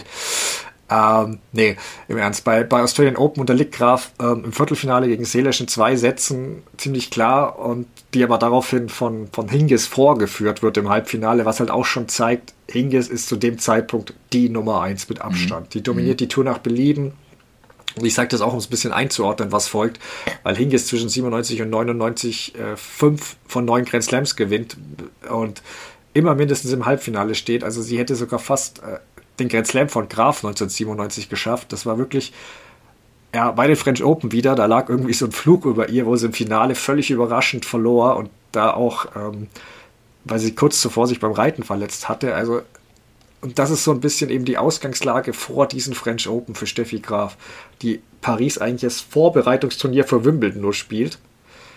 Ich habe ich hab auch gelesen, dass Graf ähm, Sand am wenigsten mochte von den Belegen, was ich halt auch recht amüsant finde, wenn man Paris oder French Open sechsmal gewinnt. Aber gut, ja, das, das, liegt am, das liegt am Slice. Sie will doch lieber ja, Rasen und der tiefe Slice. Ja, man muss ja auch sagen, sie hat sieben Grand Slams auf Rasen und neun auf Hartplatz. Insofern kann man es verstehen. Aber es ja, ist halt bei ihr einfach verrückt. Jedenfalls kämpft sich Graf sensationell durch die French Open, besiegt im Viertelfinale mit Davenport die zwei der Welt. Im Halbfinale kommt es dann zum Duell mit der drei, Selesch. Die ringt sie auch nieder. Also Graf ist zu dem Zeitpunkt die sechs ähm, an sechs, sechs gesetzt. Und es kommt eben zum erwarteten Duell mit Hingis im Finale, also zum erwarteten Duell von, aus nicht aus Grafsicht, die hatte man im Finale nicht erwartet, aber Hingis eben, die wirklich auch da durch das Turnier spaziert ist, ohne Satzverlust. Ähm, und vor dem Endspiel, ja, gab's, es gab so ein paar freche Sprüche, wobei die eigentlich nicht direkt vom Endspiel war. Sie hatte anderthalb Jahre zuvor schon mal gesagt, ja, die Steffi ist zu lange raus, sie wird es nicht mehr schaffen, oben mitzuspielen. Oder auch, die Zeiten haben sich geändert, nur die Deutschen können das anscheinend nicht akzeptieren. Ähm, Im Februar bei einem Duell haben, hat sie mal abschätzig so abgewunken, weil Graf bei einer Verletzungshause behandelt werden musste. Also Hingis gab dieses Bild der verzogenen Göre schon gut ab, muss man mhm. sagen. Mhm. Ähm, ich weiß nicht, wie es dir geht, aber irgendwie ist es, klar, jetzt wissen wir es natürlich im Nachhinein, aber es ist schon mutig, so einen Champion so zu reizen. Das motiviert doch so jemanden extra. Also. Ja, aber es, es hätte ja auch äh, klappen können. Ne? Ich glaube, es sah gar nicht so schlecht aus lange Zeit. Aber klar, ähm, da sollte man schon aufpassen, ob man das dann so einfach so raushaut oder nicht. Also das kann von, von Selbstbewusstsein, Selbstvertrauen zeugen, aber das kann eben auch voll nach hinten losgehen. Und äh, ja, das Ergebnis, wer das jetzt noch nicht kennt, du sagst es gleich, ich kenne es schon und dann wundert einen das auch nicht, dass das mal, ja, dass es eben mal nach hinten losgehen kann. Ja, Genau, ich komme gleich zum Ergebnis, aber muss ja dazu sagen, sie hat es dann irgendwann schon gespannt, also die Ergebnisse von Graf auch davor. Ähm, weil sie hat vom Finale war sie ein bisschen vorsichtiger. Sie hat gemeint, ich würde gerne zeigen, dass der Generationenwechsel vollzogen ist. Also immer noch keck, natürlich gegen eine damals 21-malige Grand Slam-Siegerin, aber muss schon sagen, da ist schon mal ein Konjunktiv hinzugekommen. Mhm. Also es ist schon mal, ich würde gerne. Es ist nicht mehr, ich werde. Ähm, dennoch, Hengis, klare Favoritin, geht die ins Spiel. Match entwickelt sich, war fast schon enger als gedacht. Also das Match habe ich sogar inzwischen mehrmals gesehen, muss ich zugeben. Eben damals wirklich live, als junges Kind, aber habe ich mir letztes Jahr auch nochmal angeguckt. Ähm, genau, und zuletzt nochmal Highlights. Ähm, Hingis, ersten Satz, gewinnt 6-4, ist auch im zweiten Satz schnell mit Break vor und ich kann mich noch genau erinnern, dass wie gesagt, ich habe schon, als ich es im Wagen schon das Gefühl gehabt, Hingis ist hier die bessere Spielerin, die einfach mehr Mittel zur Verfügung hat. Und ähm, damals habe ich es ein bisschen anders gesehen. Damals habe ich Hingis nur verachtet und Graf angefeuert als kleines Kind. Ähm, aber als ich das letzte Match so ein bisschen mit Abstand jetzt guckte, auch eine Ausgang kennen, muss ich schon sagen, ich hatte auch, habe auch viel Bewunderung für das Spiel von Hingis. Aber sie macht eben einen großen Fehler. Sie legt sich mit den Franzosen an. Mhm.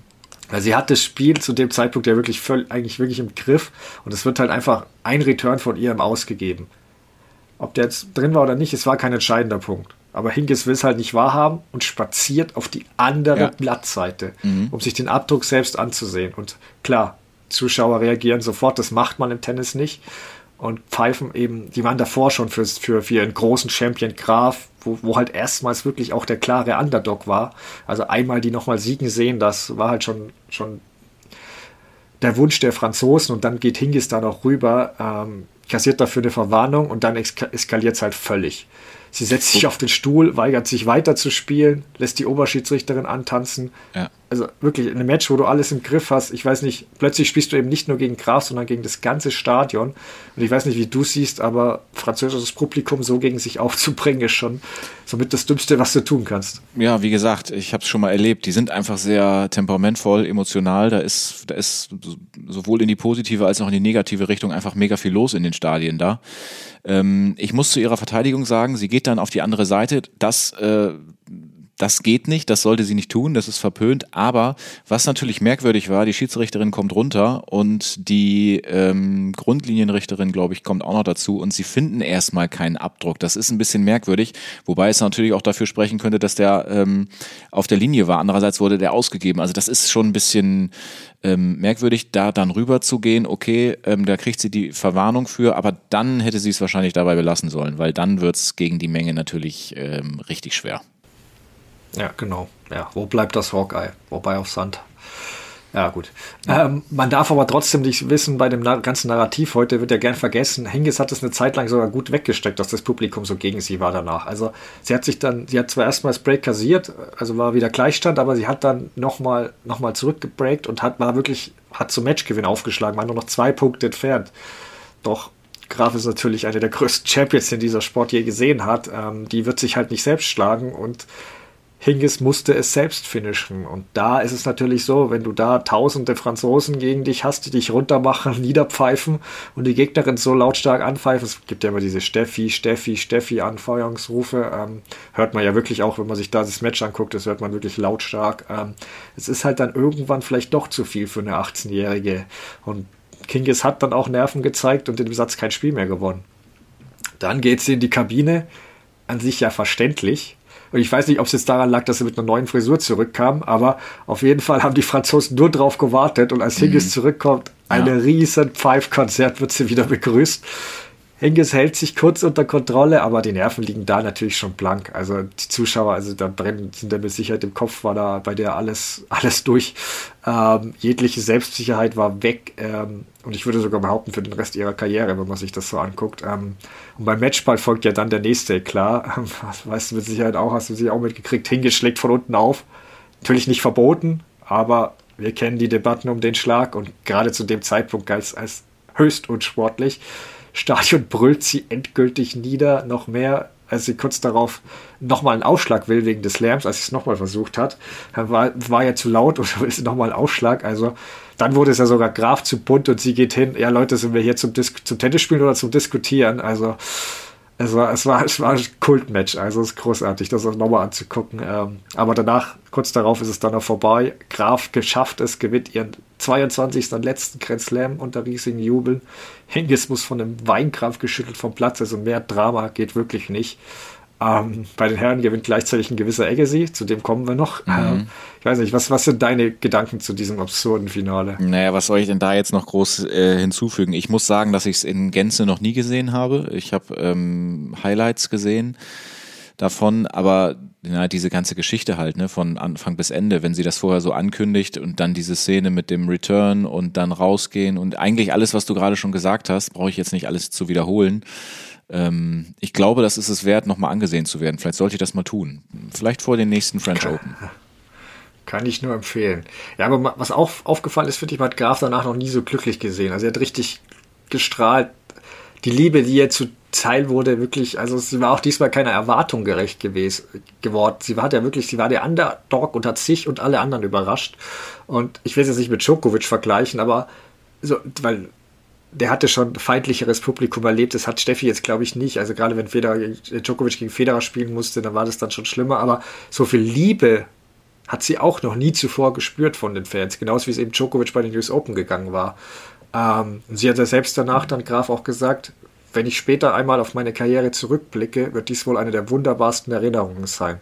Es ist unglaublich. Sie hat da wirklich auch mit den Tränen gekämpft. Also ähm, und äh, ja, es war ein ganz besonderes Turnier. Also wirklich besser kannst du eigentlich nicht so einen Abschluss haben. Also sie hat in dem Turnier äh, die drei topgesetzten Spielerinnen besiegt nacheinander. Also es hat bei einem Grand Slam auch noch niemand besiegt, die drei Topgesetzten zu schlagen und das Turnier zu gewinnen.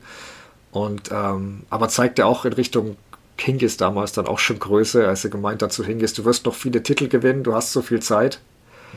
Hingis schaute daraufhin eher skeptisch, wusste sie schon mehr, mhm. weil Higgins äh, war danach durch. Also sie hatte in der ersten Runde in Wimbledon gegen Jelena Dokic verloren, immer wieder Verletzungen gehabt ähm, und es kommen halt vor allem Venus Serena auf, dieses Power Tennis Davenport, die aufblühende Capriati ähm, und irgendwie kann Hingis mit ihrem cleveren da Tennis-Schach nicht mehr dagegenhalten, gegen dieses, diese schiere Power.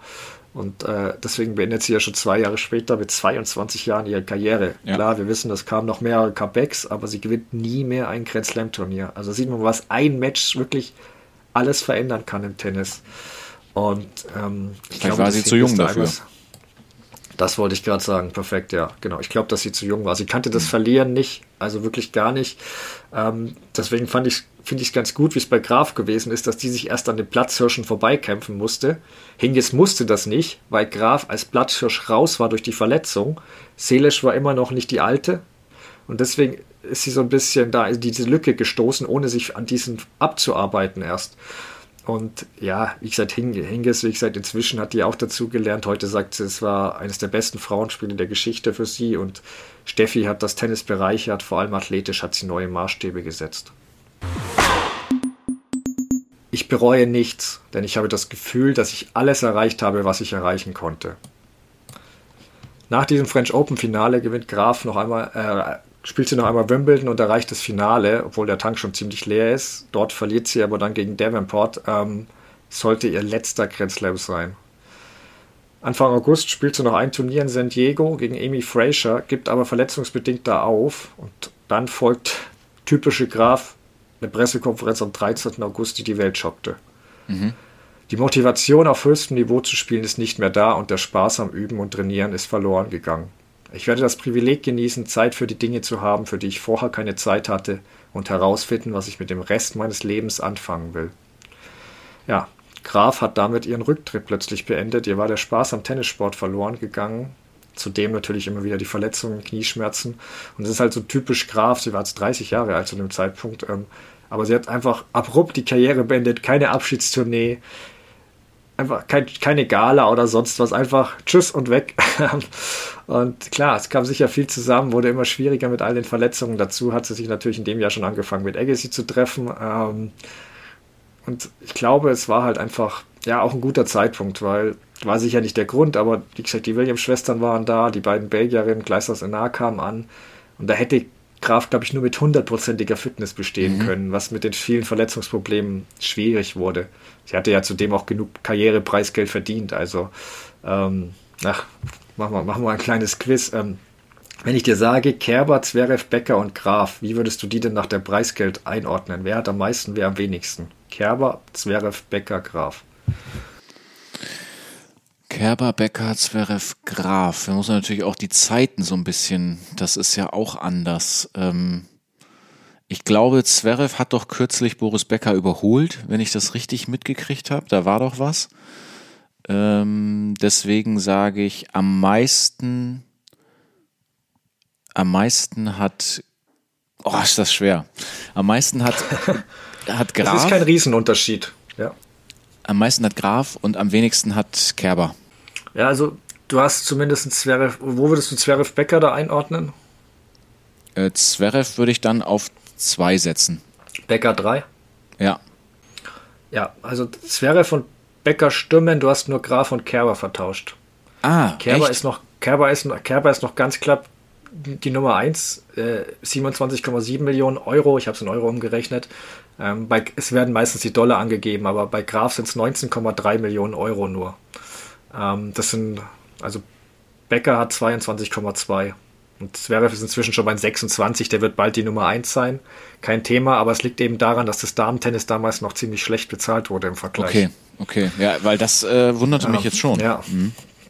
Nee, Graf hat am wenigsten von den vier. Okay. Aber zum Glück gibt es ja auch noch Agassi.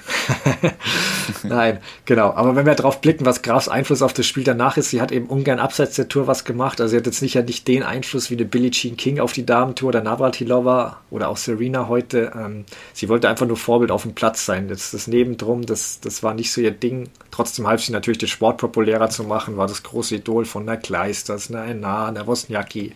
Ja, natürlich auch Kerber. Ähm, Kerber hat ja nach dem Wimbledon-Sieg auch gesagt, so ihre ersten Erinnerungen an Steffi Graf waren, dass sie gesehen hat, wie die alle Matches gewann. und zwar auch so, dass sie sich erinnert, wie die auf dem Rasenplatz eben in Weiß spielte und so. Also da gibt es ja so schöne Geschichte, wie dann manche damit auch anfingen, Tennis zu spielen. Ähm, Graf war auch eine wichtige Figur für Julia Görges. Das hat, mit der habe ich da auch drüber gesprochen sogar. Ja, und das können wir uns gerne kurz mal anhören. Steffi war absoluter Hero natürlich. Für mich war damals das Idol Martina Hingis, muss ich sagen. Aber ähm, das hat eher was mit dem Spielen zu tun gehabt, weil ich es total interessant war, äh, fand, wie sie gespielt hat. Das war für mich Schach einfach und total intelligent. Und dann kam die Williams-Schwestern damals und das war für mich was Besonderes in der Hinsicht, wie eine mit so viel Finesse so eine Power ausschalten kann. Aber mit Steffi hatte ich ja auch ähm, sehr, sehr schöne Erlebnisse, was für mich eigentlich mehr, viel mehr den Mensch gezeigt hat, als das, ähm, ja, die Legende Steffi Graf, weil ich sie ja vorher nur aus dem, aus dem Fernsehen kannte. Und dann hatte ich 2011 die Ehre, mit ihr den Schaukampf in Halle zu spielen und mich mit ihr auch zu unterhalten. Und das war für mich etwas, was mir gezeigt hat, genau das, was sie jetzt lebt. Nämlich keiner weiß irgendwas oder nicht viel über sie. Sie lebt in Amerika zurückgezogen mit ihrer Familie und das äh, schätze ich so sehr an ihr, weil sie einfach ein Familienmensch ist und von dem ganzen Trubel ja nicht viel mitbekommen möchte, natürlich auch trotzdem äh, immer beteiligt war, auch an den Erfolgen von uns. Ähm, sie hat sich dafür interessiert. Sie war in Suhai, hat mir die Trophäe da überreicht. Ähm, das war für mich ein Moment, den werde ich nie vergessen, sowohl auch mit ihr zu spielen als auch ähm, die Trophäe von ihr überreicht zu bekommen. Ähm, ja, ich weiß, also ich kann es manchmal nicht in Worte fassen, was ich für sie, sage ich mal, ja gerne für für Beschreibung, äh, Charakterbeschreibung benutzen würde. Aber für mich ist es eine Legende sowohl äh, ja auf dem Platz als auch neben dem Platz und nach der Karriere, weil sie genau das zeigt, ähm, dass es auch andere viel bessere und viel ja, wertvollere Werte gibt, als, sage ich mal, jetzt nur über den Namen und die Erfolge identifiziert zu werden. Und ähm, ja, sie hat es für mich perfekt gemacht. Das ist meine Meinung dazu. Aber auch Federer, Djokovic und Nadal sprechen in den höchsten Tieren von ihr. Also Federer und Nadal haben gesagt, dass sie früher gerne im TV zuschauten. Djokovic bezeichnete sie als Inspiration zuletzt mal, als es um den Golden Slam ging. Ähm, klar, die Williams-Schwestern sind mit Seelisch gegen Graf ausgewachsen, haben vielleicht auch das Spiel danach, vielleicht, die haben, sagen, glaube ich, mehr nach Seelisch modelliert. Ähm, man könnte sogar so weit gehen und sagen, dass Grafs Beinarbeit und Vorhand schon so ein bisschen auch, ja, ich will sagen, sogar ein bisschen auch ein Federer-Spiel wieder zu sehen ist. Also diese kleinen, kurzen, schnellen Schritte auf jeden Fall. Ähm, ich weiß nicht, wie es du siehst, aber so vom Spieler kann ich mir vorstellen, dass Graf-Spiel heute auch funktioniert hätte. Mm, das glaube ich nicht unbedingt, aber das, was du davor gesagt hast, das würde ich fast auch so sehen. Wir haben ja noch gar nicht über die Beinarbeit eigentlich gesprochen. Die war ja so, das war in der Doku auch zu sehen, zum Beispiel von Barbara Rittner total gelobt worden, wie sie sich ähm, auf dem Platz bewegt. Aber ich glaube, wenn man ihr Spiel jetzt in die heutige Zeit bringen würde mit dem Slice ähm, und dem fehlenden Spin, ich meine, die, ähm, die Vorhand war zwar unheimlich hart, ähm, aber ein bisschen mehr Topspin, ich weiß nicht, ob das, ob das heutzutage reichen würde. Wobei andererseits, ähm, wenn man sich äh, auf Rafael, wenn man Rafael Nadal anguckt mit seiner Power-Vorhand, gut, da muss man aber auch sagen, der hat eben auch noch die entsprechende Rückhand dazu. Ne? Ähm, ich glaube nicht, dass das mit dem Rückhandslice von Graf in der heutigen Zeit noch gehen würde. Also ich sehe, ich stimme dir bei der Rückhand völlig zu. Das ist auch mein Bedenken ein bisschen, ich, wobei ich ein bisschen so überlegt habe, okay, sie hat ja damals auch schon drüber gesprochen, sie würde es sich natürlich inzwischen längst aneignen. Also sie hätte sich, es ist ja die Frage, ob man das dann berücksichtigt oder nicht.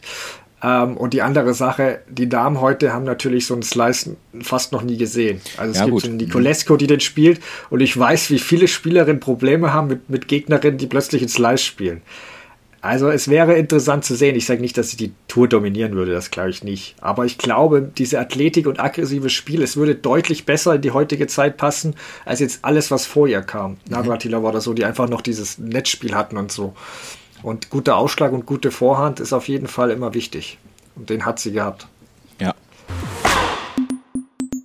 Rekorde haben mich nie groß interessiert. Das war nicht ich. Bester Beleg ist, glaube ich, dass Graf nie auf diese 24 äh, Titel von Margaret Court ging, wo ja Serena besessen davon ist. Ähm, Steffi ist halt wirklich dafür die einzige Tennisspielerin der Geschichte, die jedes Grand Slam Turnier viermal mindestens gewonnen hat. Das ist auch unglaublich. Wir wissen ja, was so ein Riesenerfolg war, dass Djokovic eins zweimal gewonnen hat. Jetzt alle zweimal. Hat ja, haben ja Nadal und Federer noch nicht geschafft. Ähm, klar, es gibt diese Weltranglistenwochen, 377 Wochen an der 1, Navratilova 332, Serena noch ein bisschen weniger. Djokovic haben wir zuletzt abgefeiert, siebenmal in Folge Nummer 1, äh, Jahresende, Rekord, ja, aber nur bei den Herren ehrlicherweise, weil Graf war es eben achtmal. also gibt es noch was, woran der Djokovic arbeiten kann. Mhm. Ähm, genau, ihre Grand Slam-Erfolgbilanz, äh, 90% der Matches hat sie gewonnen, wenn man es aufrundet, also 69,67. Ähm, auch das Open Era Rekord Nummer 1, ähm, wenn man jetzt Björn Borg 89,2, Nadal 87,7, Djokovic 87,5, Federer 86. Also wie gesagt, wenn man sie mit den größten Legenden des Sports vergleicht, sie steht immer noch drüber. Ähm, auch Career Winning Percentage bei fast 89 Prozent, Serena Williams bei 85 Prozent zum Vergleich. Dazu, ich habe es vorhin schon erwähnt, 87 bis 1990 French Open war sie in 13 Finals in Folge mit einer der absurdesten Statistiken. Ähm, genau alle vier Grand Slam-Titel im ersten Versuch verteidigt. Ich meine, wenn wir heute gucken, eigentlich können wir darauf wetten, dass die, die wohl den Grand Slam verteidigen, in der ersten Runde erstmal ausscheiden bei den Damen. genau. 86, zwischen 86 und 88 hat sie 21 Finals in Folge erreicht. Völlig mhm. absurd. Mhm. Und äh, eines eins noch, ein letztes noch. Wir feiern zu Recht der Borg für seine unglaubliche Bilanz. Äh, 11 aus 28, also 11 Grand Slam-Titel bei 28 äh, Versuchen nur ähm, was 39 Prozent sind, aber es gibt eine einzige, die noch besser ist. Ihr ahnt es, Steffi Graf, 22 aus 54, ist 40 Prozent bei den Grand Slam, die sie mitspielt, der hat sie gewonnen. Also nur zum Vergleich auch Nadal 32 Prozent, Djokovic 30 Prozent, Serena 29 Prozent und Federer 25 Prozent. Mhm. Da weißt du, mhm. wie weit da noch Steffi drüber ist. Ich weiß nicht, hast du irgendeinen Lieblingsrekord von ihr? Nee. Oder auch von hab, den genannten? Nee, also ähm, ich habe gerade darüber nachgedacht, dass man eigentlich sagen könnte, Leute, wenn ihr mal wissen wollt, was äh, sie wirklich erreicht hat, dann spult mal zu Minute so und so und dann wisst ihr es ganz genau. Also da brauche ich mir jetzt auch keinen besonderen mehr rausgreifen. Das ist ja irre, was du gerade alles aufgezählt hast. Ja. Aber deswegen, es gibt halt noch die Goat-Debatte beim Damen-Tennis trotzdem. Serena, Steffi, Navratilova. In der heutigen Zeit wird gern Serena angeführt. Weiß ich, hast du da eine Meinung dazu? Ja, aufgrund des Golden Slams. Ich finde, das ist so einzigartig und naja, bislang auch noch nicht wieder geschehen. Das, also das ist für mich so das Kriterium. Ähm, man hat es ja auch gesehen, wie außergewöhnlich es geworden wäre, wenn Djokovic es geschafft hätte äh, in diesem Jahr. Ähm, deswegen würde ich sagen, ähm, das ist, also ich sehe da, gut, ich, vielleicht auch ein bisschen aus deutscher Sicht, ähm, Steffi Graf irgendwie aus, vom Gefühl her noch vor Serena Williams. Und deine Zahlen, die du gerade genannt hast, unterstützen das ja auch. Ja, bei mir geht es ähnlich. Ich versuche es ja auch möglichst neutral zu sehen, was natürlich Landsmann immer schwierig ist, weil, wie gesagt, wir kennen es auch bei Sport 1, die Umfragen wenn wir da, wo wir da gefragt haben, hat der Steffi dann über 70 Prozent immer. Also das war schon immer sehr krass. Wobei man auch sagen muss, der Guardian hat auch abgestimmt 2020. Da hatte Steffi auch doppelt so viele Votes wie Rang 2. Mhm. Ähm, man könnte jetzt auch Margaret Court noch anführen mit ihren 24 Titeln, die ja die meisten Grand Slams hat, aber das habe ich schon im Vergleich zu Serena immer gesagt. Das waren halt elf bei den Australian Open, wo die Hälfte nicht mitspielte. Sie ist trotzdem eine großartige Spielerin. Mensch, mh. Hm. aber Spielerin großartig. Ähm, genau. Das Einzige, also das Einzige, was natürlich ein bisschen immer so über Grafs Case schwebt, ist dieses beknackte Seelisch-Attentat, ähm, weil sie damit, damit halt eine Konkurrentin ähm, beraubt wurde sozusagen und wirklich aus dem, das ist schade. Ich, ich hätte die Rivalität so gerne gesehen, deswegen, das, ja, das ist einfach ein schreckliches Ereignis, wo Steffi natürlich nichts dafür kann. Ähm, trotzdem, was bei mir so beim Vergleich Graf gegen Serena einfällt, ähm, oder auch gegen Navratilova. Von der Konstanz her kann Serena, finde ich, nicht ganz mit Graf oder Navratilova mithalten. Und bis auf diese Grand Slam-Anzahl, wo Graf eben, äh, wo Serena 23 eben einen mehr hat, sprechen die meisten Statistiken wirklich für Graf. Und ihre Karriere war eben auch acht Jahre kürzer, das muss man dazu sagen. Deswegen, ich habe auch so eine leichte Tendenz Graf, wobei ich ja wie bei den Herren so ein bisschen sage, von mir aus alle drei ein gutes. Ich schaue nie zurück, ich schaue nur nach vorne.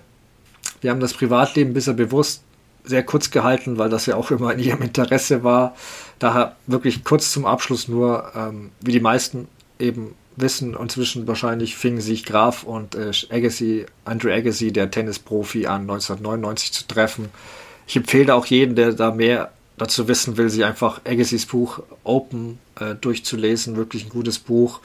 Ähm, war natürlich das Traumpaar der Szene für die Medien auch und auf den ersten Blick auch ein paar der Gegensätze. Agassi, der ja nach außen sehr exzentrisch war, aber wenn man wirklich das Buch liest oder auch von Leuten hört, die näher kannten, dann ist er auch ziemlich sensibel und ruhig eigentlich gewesen, also ähnlich wie Steffi. Ähm, jedenfalls folgte 2001 die Hochzeit der beiden.